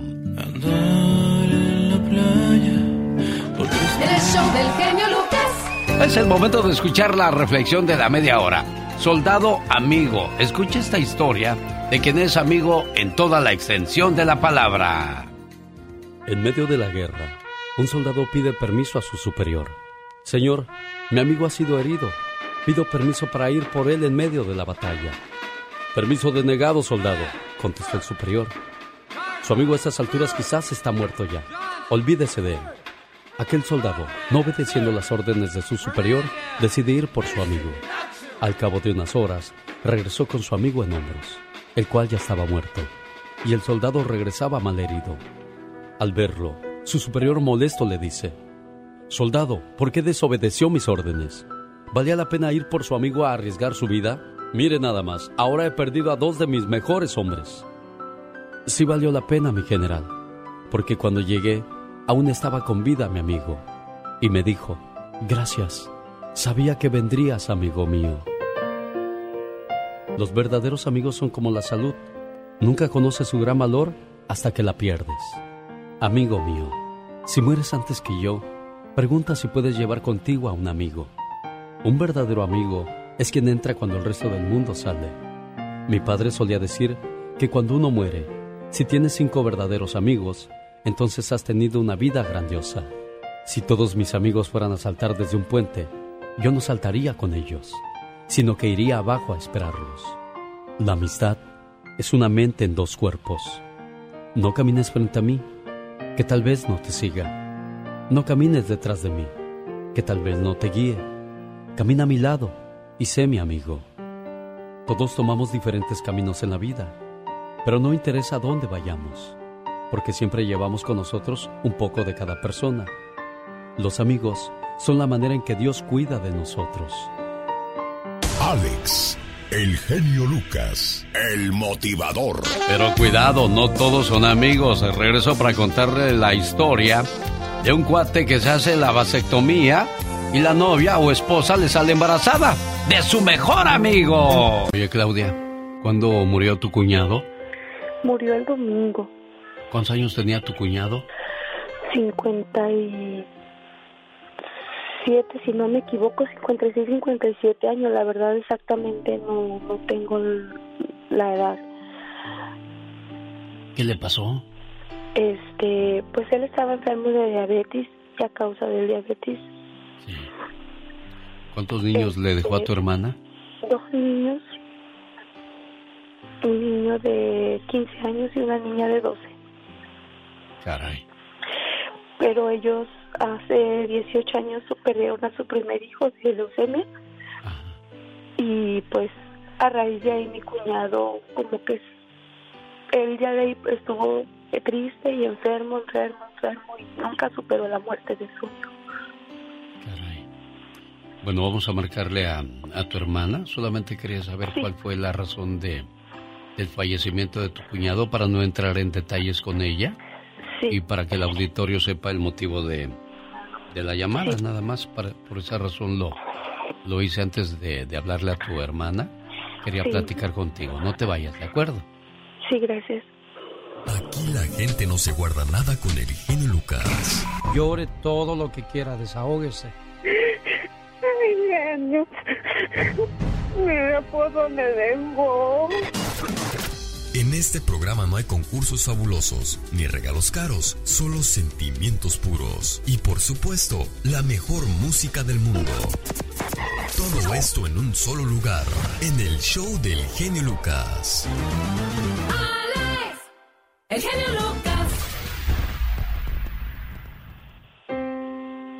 Buenos días. Ah, ok.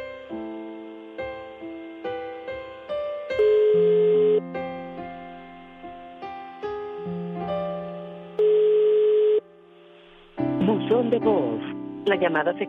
No nos contestó tu hermanita, Claudia. Ay, pues qué pena. Lo que pasa es de que está trabajando. No sé si. O sea, a ver, tu hermana no paró de trabajar a pesar de la pena que trae, oye. No, ya tenía a su esposo casi dos meses en el hospital y ella vivía del hospital a su trabajo todos los días. Qué dolor para uno como hermano ver a, a las personas que quieres así, ¿verdad? Sí, la verdad él no ha podido pues parar. Tiene la responsabilidad de seguir manteniendo a sus hijos. Cu- Este, ¿cuántos hermanos son ustedes, Claudia? Nosotros somos somos cuatro hermanas. Este, yo soy la única que está lejos de casa. Ah, Eh, soy la más chica de la familia y es mi hermana la mayor. Sí, qué difícil. que, que- cuando uno dice descansa en paz, la persona realmente pues se le acaban los problemas, se le acaban los dolores, la enfermedad. Y uno es el que se queda a sufrir, uno es el que sigue en este valle de, de lágrimas. Y lo digo así drásticamente por ella, no por nosotros. Nosotros, bendito sea Dios, tenemos salud, tenemos trabajo, tenemos vida hasta cierto punto, ¿eh? Nadie tiene la vida comprada. Hoy No. estamos, mañana nos vamos y somos historia y nada cambia, mira. Tu, tu hermana sigue, tiene que seguir con su rutina a pesar de su tristeza y su pena, ¿eh? sí. Bueno, Tiene pues que seguir adelante por sus hijos. Este, no sé, quizás a lo mejor estaba eh, ocupada, pues, pero este, pues gracias, gracias por su tiempo, gracias por su por su atención y pues ojalá mi hermana lo que yo quiero decirles que mi ejemplo de fuerza y que la quiero mucho y que espero que Dios le dé la fortaleza para seguir adelante, ¿verdad? sí, claro. Oye, pues este, aquí lo importante es de que los hermanos nunca la dejaron, siempre la apoyaron de una manera u otra, estuvieron ahí haciéndola fuerte y yo creo que ahora más que nunca los, los sigue ocupando, ¿ok? Sí, muchas gracias, Jenny. Gracias a ti por, por llamarnos y compartir con nosotros tu, tu tristeza y buscar esas palabras de aliento que uno en su momento pues no encuentra. Sí, muchas gracias, Jenny. Hablamos de, de la muerte de, de un ser querido. Y, y le preguntaba yo, ¿son unidos? ¿Han ayudado a, a tu hermana? Espero que así lo haga usted también con sus padres, porque dicen que los hijos que colaboran y ayudan a sus padres son los que menos lloran cuando ellos mueren, porque su conciencia queda limpia, no como los de que no estuvieron presentes en el momento. Llegó Gastón con su canción. visitó Andrés Manuel López Obrador al presidente de los Estados Unidos y esto fue lo que pasó, dice Gastón Mascareña. Muy buenos días, genio y amigos. ¿Cómo habrá sido el encuentro de ayer entre el presidente de Estados Unidos Joe Biden y el de México Andrés Manuel López Obrador?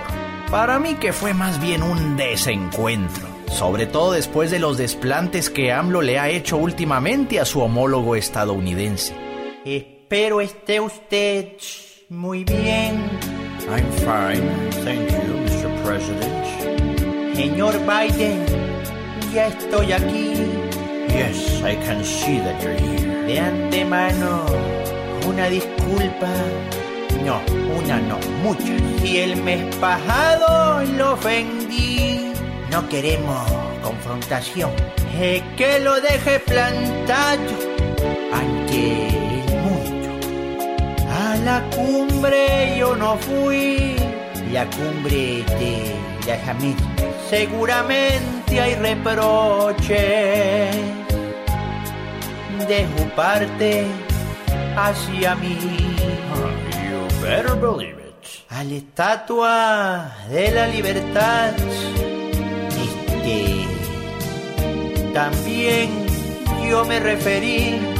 Dije que deberían quitar al estar defendiendo al fundador de Wikileaks. ¿Por qué no mejor hablamos de los periodistas en Chupa? No hablemos de mis adversarios, de la mafia del poder. Esos no son periodistas. Para que usted nos perdone, díganos qué habría que hacer. Estamos listos para doblarnos ante usted, como lo hicimos con Trump.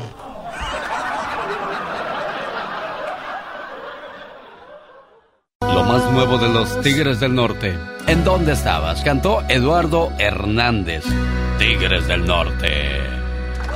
El show del genio Lucas. Oiga, me acordé de la historia de el tigre y el burro.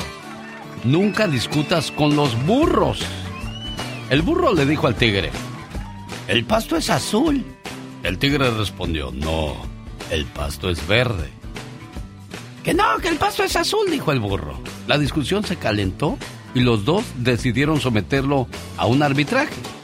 Y para ello fueron a ver al león, el rey de la selva. Y ahí van, el tigre y el burro, discutiendo. Que el pasto es verde, decía el tigre. Y el burro, el pasto es azul.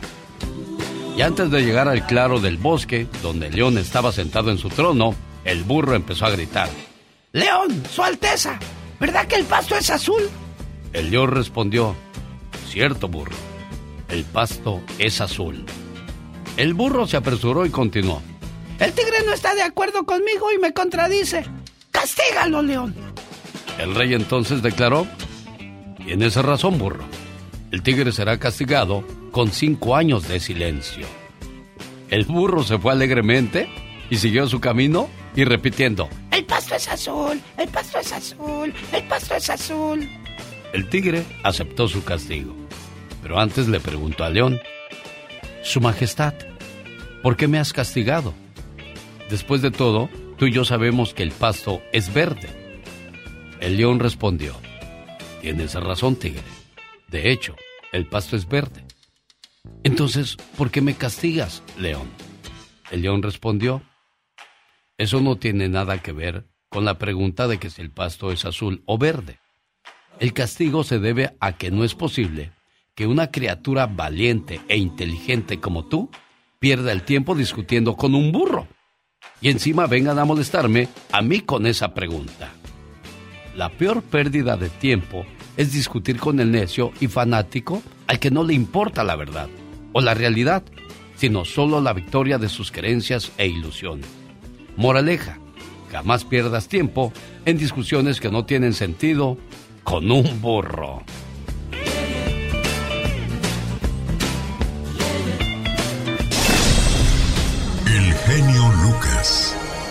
El show. ¿En dónde estabas cuando me.? Ya estoy cantando como el burro en lugar de, de, hacerlo como los tigres del norte. Oh my wow. Fíjate que estaba escuchando la canción de los tigres del norte y tiene que ver con la historia de, de la muchacha que engañó a su novio. Ay, Dios santo. Pero también el tarugo, ¿para qué se hace la vasectomía tú? Exactamente, cuando no hay necesidad, qué bárbaro, claro que ella tiene que buscar por otro lado. Esta historia pasó en Puebla. Bueno, cuando te haces la vasectomía quiere decir que puedes seguir haciendo lo que haces, pero ya no vas a embarazar a la novia. Ya no van a poder tener niños. Y este cuate, bueno, pues no le quiso decir a nadie que se había hecho la vasectomía porque él dice que los niños para él no son importantes. Entonces, ¿cómo vas a tener familia tú también? Así serás, así serás. Exactamente, ¿qué le pasa a este hombre? Se hace la vasectomía y ella sale embarazada de su mejor amigo. Una historia que ha dado vuelta al mundo a través de las redes sociales es la de un joven poblano que cuenta cómo se hizo la vasectomía y de pronto con el tiempo su pareja sale embarazada, hasta descubrir que se metió con su mejor amigo. ¿Cómo es posible que esta muchacha va y besa al novio y luego va y besa al otro y les dice, es que yo a ti te amo? Qué, qué estómago, ¿no? Y qué ganas de, de, complicarse la vida. Definitivamente, destruir unos sentimientos así de esa manera no se vale. Una historia que duele por la manera en que se dio puede que la novia se embaraza del mejor amigo de su novio. Esta infidelidad se dio a conocer en las redes sociales por el mismo engañado. Ahora, qué ganas de decirle a la gente, me engañaron. Imagínate, pero él tiene algo de culpa. ¿Cómo es eso? Y ahora sí, mira, pero a ver, a ver, dime tú, ¿por qué tiene él la culpa? ¿Para qué se hacía la vasectomía? ¿Para qué? Sí sabes qué es la vasectomía, ¿verdad? Para no tener niños. Exacto, ¿y, qué tiene que ver con que te engañen? Pues ella, a lo mejor ella quería buscar, quería tener niños y los buscó en otros lados. Me imagino, ¿no? No, tú no has entendido ni papa. Te estoy diciendo que no le dijo a nadie que se había hecho la vasectomía.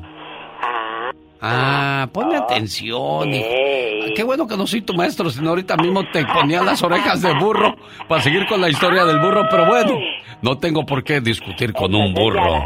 Porque yo soy Tiger King.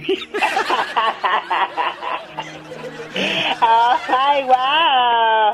Historias genialmente Lucas. ¿Cómo estás, Luis de Phoenix? Buenos días. Buenos días, genio. Discúlpeme, no, no quisiera salir al aire. Ah, ¿no quieres salir al aire? Quédate ahí entonces. Ahorita platicamos, Luis. No te vayas, no te preocupes. Saludos para la gente de Ontario, California. Ahí en esa ciudad, en el Ontario Convention Center.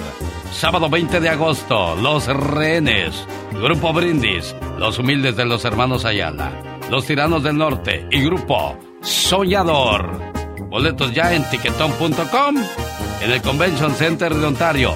Sábado 20 de agosto. Los errores que cometemos los humanos se pagan con el ya basta. Solo con el genio Lucas. Diva, tengo ansia de unos tacos de tripa. Yo de la pura tripa. La verdad. Con salsa, sal no coma mucha tripa, diva. ¿Sabe por qué? ¿Por qué? La gente le va a decir después la tripona. ¡Ay, qué rico! Oiga, ¿y si como? ¿Y si como carne, cómo me van a decir? La carnona. Ay. ¿Y si como pescado? La pescona. Amigos, qué bonito es tener una casa donde tú le digas a tus amigos, ven a la casa, ven a mi casa esta Navidad. Y, claro, tu casa casa que tú pudiste comprar, ya sea aquí en Estados Unidos o en el país donde vives. Ayer quedó pendiente este tema porque mucha gente, Alex, nos contó anécdotas, historias de cómo le sufrieron para adquirir su casa. Sí. Sí, desgraciadamente, bueno, pues vivimos en un país donde todo lo podemos, pero pues no tan fácilmente, Diva. Así es. Sobre todo la, la crisis que, que se viene o que estamos viviendo ya después del COVID-19, que detuvo el trabajo de muchas personas por tres años. Muchos negocios decidieron modificar su manera de trabajar debido a la pandemia. Muchas tiendas grandes se cerraron porque ahora la mayoría de sus productos se vende en línea, ahorrándose el personal, la renta, la luz. O sea, todo les vino a causar un, un gran ahorro y dijeron seguimos vendiendo igual o hasta más. Es cierto. Entonces dijeron vamos a cortar esas cosas y tú tienes una deuda de una casa de cuatro o cinco mil dólares al mes. Entonces, ¿qué vas a hacer? Hay noticias terroristas y creo que esta es una de ellas. Y, y, a mí no me gusta estar moviéndole mucho a lo de la crisis, la economía, la gasolina. Ya lo sabemos, ya lo vivimos. Entonces, ¿para qué se lo estás recordando a la gente? Pero hoy en el Ya Basta estamos hablando acerca de la situación que se vive en este país donde comprar una casa, desgraciadamente, no cualquiera diva de México. Muy difícil y más, eh, ven a California o vive en Nueva York, es carísimo. Hola, a contestar los teléfonos. O si mandaste dinero a tu país y te hicieron allá de chivo los tamales, tu tía o tu hermano se quedó con la casa y ya nos quiso salirse, pues también cuéntanos. Qué feo eso, ¿no, Diva? Qué feo que, que tú con tanto tanto esfuerzo, Ay, sí. tanto trabajo conseguiste para una casita y cuando llega nomás hay dos, tres ladrillos ahí tirados. Pues ya la íbamos a empezar nomás que no, No. han llegado los piones. Deje usted los ladrillos, mi genio. Cuando la casita ya está hecha, llegas que ya te quiere regresar a descansar después de 20, 30 años trabajado aquí. Ah, es que no se quiere salir de la casa. La persona que estaba cuidándola. ¿Cuidándola? Tenemos llamada niña Pola. Sí, tenemos. Hola. Rápida. Hola, línea 78. No estás buena de la cabeza, dale. Ay, Javier no, está en. Bakersfield con la diva de México. Nomás le pica si suena aquí bien feo en el teléfono, Pola. Bueno, Javier, buenos días, le escucha la diva de México. y el zar. A ti. Buenos días, genio. Buenos días, Diva. Buenos días, Javier. Perdido se dice, el perdido de Javier. Ah, mira, mi historia es esta acerca de Las casas. tema de hoy, de las casas. Sí. Sí. Este, ah, lo que pasa que yo en el, en el, parece que fue en el 2010, Mm. ah, ah, donde, donde yo rentaba, era una casa muy, muy, muy viejita. No. Y ah, renté como lo de siete años, estuve rentando y después de eso la dueña de la casa me dijo que si, que si la quería comprar. Entonces, pues yo ni idea, ¿no? o sea, me vi como decir, pero yo cómo voy a comprar una casa. Entonces, le dije pues que sí, sí estaba interesado y platicamos con mi esposa. Entonces la señora me le dijo, ¿sabes qué? Te la voy a dar en 30 mil dólares en aquel entonces. Sí. Entonces me pagó, ah, perdón, ah, le pagué intereses a ella misma, ella misma me la... Sí, ella la misma vendió. fue su propio banco, diva. Sí, sí. ¿En Sí, qué, correcto. ¿en qué Entonces- año 2010? ¿En qué ciudad? En Bakersfield. En- aquí en California. En aquel entonces las Sí, casas todavía estaban como en baratitas. 2014, pero le, le pagué, le estuve pagando lo de siete años de renta después. Me hizo un contrato para un compra-venta, eh, otros siete años. Entonces la terminé de, de- de pagar, gracias a Dios, antes de los siete años. Pero ya cuando yo, todo ese, parece que pasaron como 14 años para no meterle ningún ah, dinero a la casa. Cuando ya la- se la pagué la señora, entonces sí le empezamos a, a invertir en la casa, a hacerle arreglos y todo. Justamente cuando ya me faltaba una parte de la casa para terminarla, que era completamente remodelada al 100%, eh, lamentablemente al- se, me, se me incendió. Ay, no. Y, ay, este, ay, ay, qué mala suerte. y, pero lo, lo, ah, siempre hay algo malo, pero detrás de lo malo algo bueno está. Y, y lo bueno era que pues le puse una aseguranza ah, buena de renombre. Entonces me pagaron la casa, me pagaron todo.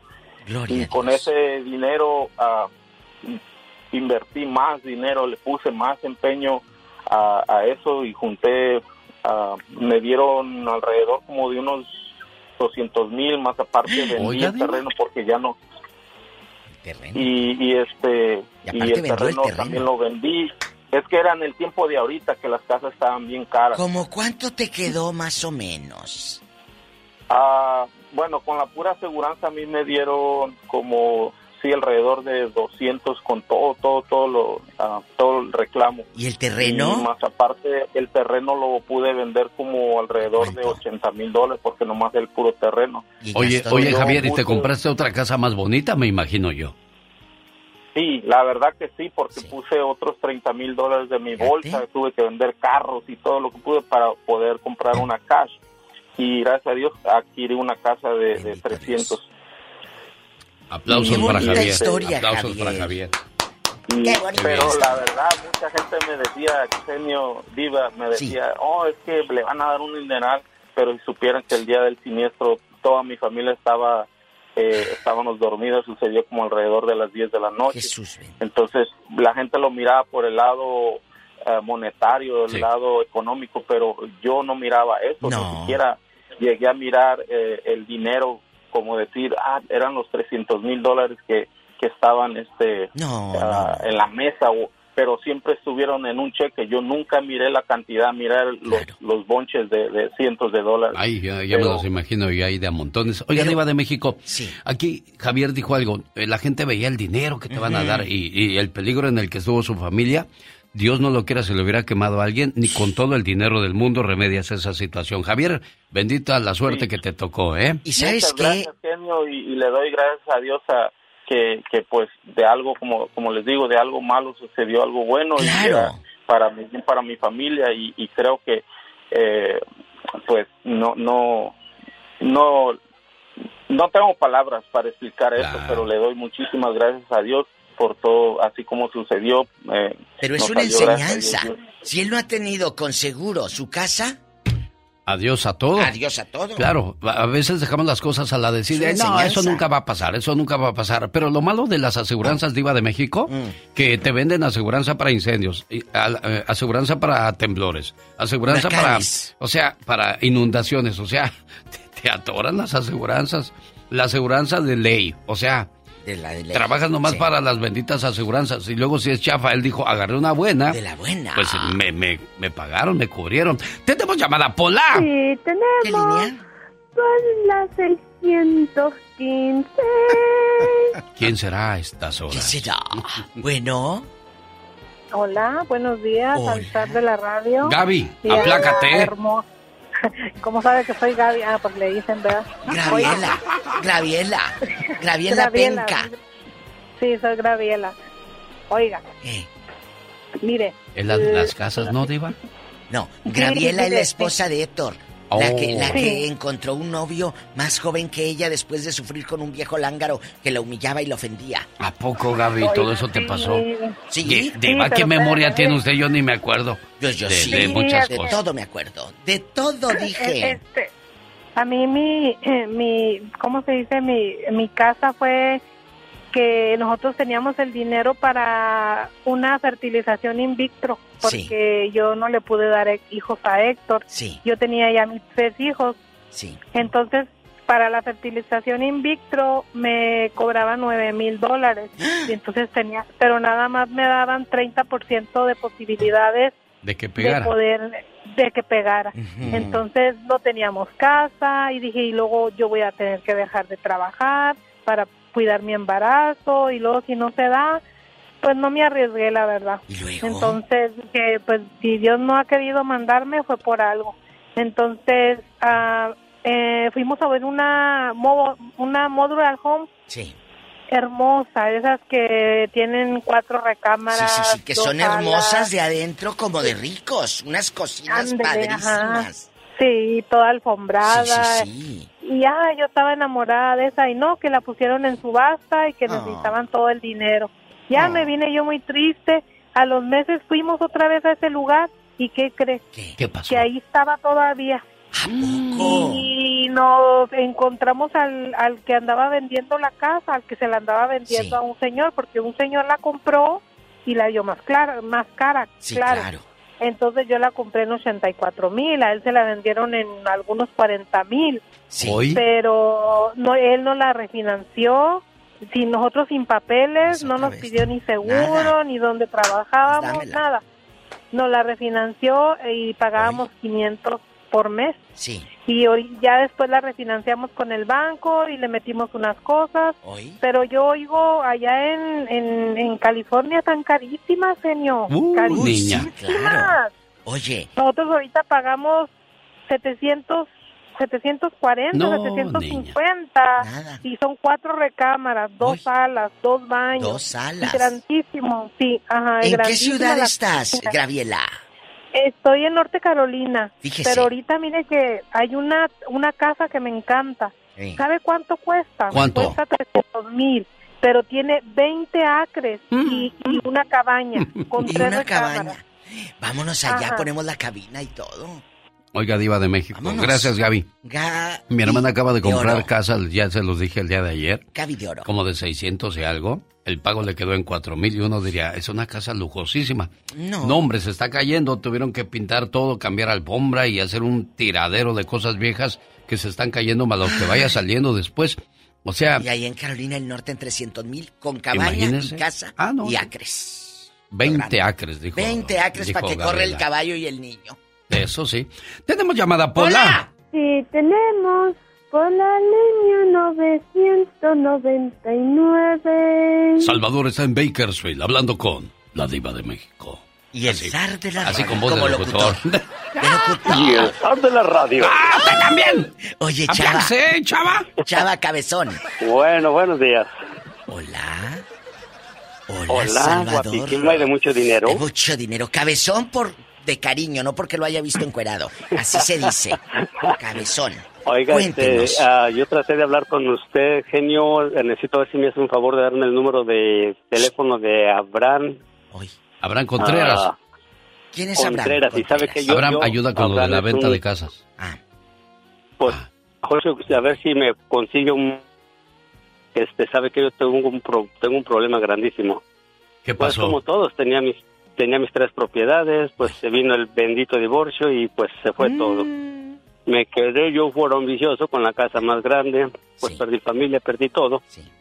Y este ah, llegó un real estate que yo lo conocía, me ofreció poquito dinero, pues ya había perdido todo. En vez de ayudarme, siento que me abusó de y me dio hizo? una miseria, una miseria de dinero y este, quedamos en cierto tiempo, él iba a refinanciar, iba a cambiar la casa a su nombre y yo me fui a ver una casa más chica de las de él. Yo tenía una casa de tres recámaras, ah, cinco recámaras, grandísima mi casa, había pagado casi medio millón de dólares por ella. Bueno, esta persona, en vez de ayudarme, me fregó. Y pues quedamos de que él iba a refinanciar, ¿no? Refinanció, tiene el 3%, y tuvimos una discusión, y este ni terco ni perezoso fue cambió el título a su nombre, más el préstamo sigue a mi nombre. Vamos a hacer una cosa, Salvador. Es fuerte. A mí no me gusta hacer este tipo de cosas porque no tengo las bases ni mucho menos este La información. la información, pero se me hace cruel que alguien viéndote tirado todavía te patee. O sea, eso no es de hombres, no es de amigos, no es de seres humanos. Él sabe que tú traes una desgracia a tus espaldas y todavía se aprovecha de esa manera, no se vale. Y si lo hizo contigo, lo Sí, está pues. haciendo con alguien más. No es de gente profesional. No, señor, ¿cómo se llama es esta persona. Salvador ¿Cómo de? Bakersfield? Ah, Rafa- Rafael Prieto se llama, eh, y él trabaja en real estate. Y he querido agarrar un abogado porque, o sea, la casa ahora ya tiene equity. Yo no estoy peleando nada. ¿De qué beneficio está gozando esta persona? Él está pagando el 3%. Yo batallé infinidad. Yo soy una persona muy trabajadora, muy terco y este volví a hacer mi vida con una persona sensacional. Y este yo le prometí su casa, gracias a Dios la compré, pero estoy pagando un interés poquito más alto. Pero gracias a ella, gracias a yo soy muy terco, muy trabajador. Ahora ya tengo mi casa, pero quiero que me saquen de ese préstamo porque quise comprar otra propiedad y no puedo porque me sale esa propiedad. Claro. Exacto, te sale claro. ¿Y, y quién tiene esa propiedad? Pues él. él vive ahí. ¿Cómo ve, Y, el otro día hablé, cruel, hablé, ¿no? hablé con él y le triste. dije, oye, este, ayúdame, no, sácame de ahí. ¿Qué te Y me manda un texto en inglés, o sea, me dice como llorando, y me dice, pues ya te fregaste. Con un, un niñito llorando, como ya te fregaste, o sea, ahora ya me viene llorando y like, me quedé. Y, y si yo quiero salirme del préstamo, tengo, tendría que agarrar un abogado y pagar. Entonces digo, no se me hace justo que tenga que pagar por algo, o sea, para agarrar un abogado para que me saquen del, del préstamo. No se valen no ese tipo de nada, acciones pero- entre, entre seres humanos, entre hombres, entre personas. No, Bueno, y entre lo palabra de hombre, exactamente. Yo para mí la palabra de hombre, me- yo, la palabra de hombre es la que vale. Nada de papelitos. Y, y yo como hombre he respondido, pero esta persona está abusando y no se vale. ¿Tienes papel y pluma ahí para anotar o no? Sí tenemos el Ah, número. Sí, yo ya lo tengo aquí, Diva. A ver, ahí te va el número, por favor. De Aria. Ah, espérame, bien rápido, bien rápido. Córrele. No se Eh, preocupe. eh, échale. Oye, Ay, como le hacíamos sí, viene. antes. Échale saliva al lápiz en la punta. Sí, de veras, ¿verdad? ¿Por qué le poníamos saliva, Diva? ¿Quién sabe? ¿Para que pintara mejor? O nos gustaba el sabor al lápiz porque tenía un saborcito el Sí, lápiz, sí, ¿eh? Échale. Área 323. Viene. 323 al área. de 323. 228. Ajá. 228. 90. Ajá. 52. Volvemos a lo mismo, no se vale, ¿no? De, de ese tipo de abusos y Gracias. que todavía te burles de la desgracia de la persona, Qué pues fuerte. es triste, ¿no? Diva, se oye cruel eso. ¿En qué cabeza cabe hacerle esas cosas a las personas? ¿Qué experiencia ha vivido usted, así como este pobre hombre? Y digo pobre hombre porque no se vale que jueguen con sus emociones, sus sentimientos. Viene de un divorcio, perdió todo y luego todavía esto. ¡Pola! Y también tenemos derecho de réplica, ¿eh? Si el Sí. señor Rafael está llama- quiere llamar para dar su versión, para defenderse, también puede hacerlo, Porque ¿eh? por eso lo no. dijimos. No tenemos la información. Sí, señor. No tenemos la información de la otra parte. María de Indiana platica con... Con usted, Iván. Ay, tú. Hola María, ¿en cuánto andan las casas? Allá en Indiana. En Indiana. Pues escuchando la estación de radio del genio Lucas, sí me doy cuenta que en otros estados sí están súper carísimas. Sí. Yo, gracias a Dios, hace seis años con mi esposo compramos una casita y, y sí, digo, prácticamente nos la regalaron. A nosotros nos costó 22 mil. Hoy no No, hombre. Una casita en Indiana, yo vivo en Princeton, Indiana. ¿Hace cuánto tiempo, Mari? Hace seis años. ¿Y ahorita cuánto cuesta? Hace seis años. La verdad que lo que pasa es que aquí hay mucha casa que necesitan detalles, arreglos, pero aquí hay varios hispanos que han comprado casas y las arreglan y las rentan. Entonces, conozco varios que sí han agarrado casas de 10 mil, 15 mil y las arreglan y les quedan muy bonitas. La mía es modestita, chiquita, tres cuartitos, sala y cocina. ¿Cómo diste con Pero ella? siempre- Cuéntanos. ¿Quién te dijo, Lo que mira? pasa es que yo llegué aquí a este estado a trabajar en el campo, entonces siempre estaba la ilusión de comprar una casa. Pero uno como migrante siempre dice, si la compro y me deportan. Pero ya después dije, bueno, pues en nombre de Dios, si toca que eso pase, pues mi sueño cumplí. Entonces, buscando entre las calles, dije yo, esta casa se vende, entonces yo hice mi, mi arreglo con el dueño. Pero muy buena gente el americano porque hicimos un contrato de compra y venta con notarios, testigos, todo. Y Oye, lo Mari. único que sí me dijo el mande, Perdón, perdón que te interrumpa. ¿Qué fue lo único que te dijo él?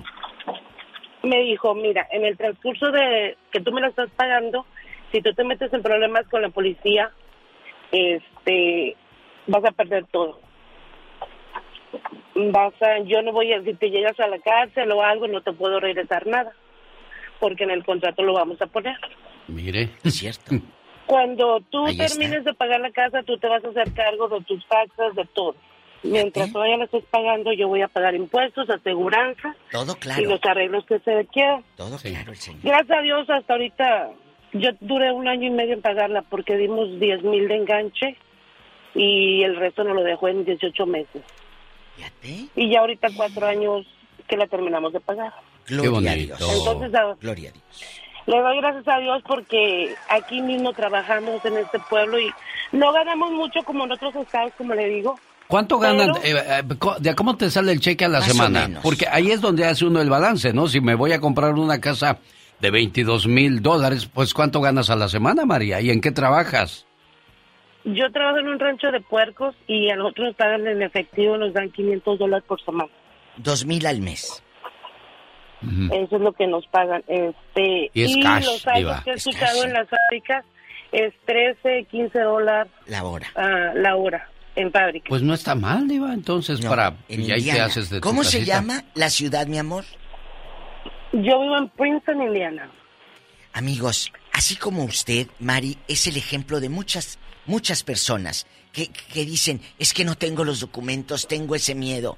Pero tú te arriesgaste, ustedes se arriesgaron. Nos engrimos en una ciudad también y no nos queremos ir, Diva de. México. Bonita. Eh, Hay gente que, que vive en ciudades caras, pero no se quiere mover porque dice, tengo miedo a, a intentar algo nuevo. Sí. Dinos, Sí, Mari. Yo tengo, 10 tengo 19 años aquí en Estados Unidos y En este pueblo tengo ocho años y realmente me puse a hacer cuentas y dije, he pagado un- demasiado en pura renta. Sí. Sí. Entonces, mejor me arriesgo ahorita que está esa oportunidad. Y ahorita sí les digo a mis hijos, agradezcan a Dios que tienen un techo, que les tape el aire y les tape el frío y el calor. Qué no importa que sea rica o pobre la casa, le digo, pero tienen algo seguro. Es un hogar, es un hogar Es al un final hogar. del día, de México. Es un hogar. Muchas gracias. María de Gracias. Indiana, Mire, 22 mil dólares. Aquí estoy casas. entrando a, Sí. a Enyuma, Arizona. Te Sí. encuentras una casita móvil, una traila, en 23 mil dólares. Pues sí, pero 38 las, las trailas no son buena inversión, Diva, porque sigues pagando el terreno. Oh, sí. Y el día que quiten el terreno, ¿qué vas a hacer, mujer, con tu trailita? Con tu ahí? trailita. Pero ¿qué le Pero- parece pero esta claro, también nos grandota? ponemos muy pesimistas. De 200 mil. ¿Es una trailota? No, esta es una casa, una casa, casa? de cuatro, de cuatro recámaras en bastante en Yuma, Arizona. Entonces, 200 mil dólares. Lugares donde, y aparte está cerca de la frontera para ir por el chicle y el, y el cigarro allá del otro lado. en San Luis, Río Colorado. Entonces, está padre, genio. Sin duda alguna, señoras y Ya señores, niños y niñas, fue la Diva de Ay, México en vivo y a todo color la mañana de este miércoles 13 de julio del año 2022. Adiós, Diva de México. Adiós. Ya nos vamos, señoras y señores, la mañana de este miércoles. Se despide por hoy, agradeciendo como siempre su atención. El programa que motiva, que alegra que alienta en ambos lados de la frontera. Dicen que lo que piensas es lo que atraes. Deja de hacerte el pobrecito. Deja de decir que no tienes, que no te alcanza y que ganas poco. Cambia tus palabras. Pásate al carril de la riqueza. Cuando te pregunten cómo estás, contesta con actitud siempre, al millón. Avanzando a toda máquina, y ahí voy, detrás del éxito. Así se habla, señor, señora. El show más familiar, el genio Lucas. Si el Todopoderoso no dispone de otra cosa, mañana jueves, 3 de la mañana hora del Pacífico, aquí le esperamos. ¿Se perdió alguna sección del programa? Le invito para que nos visite en mi podcast, Alex El Genio Lucas. Pase usted un excelente día.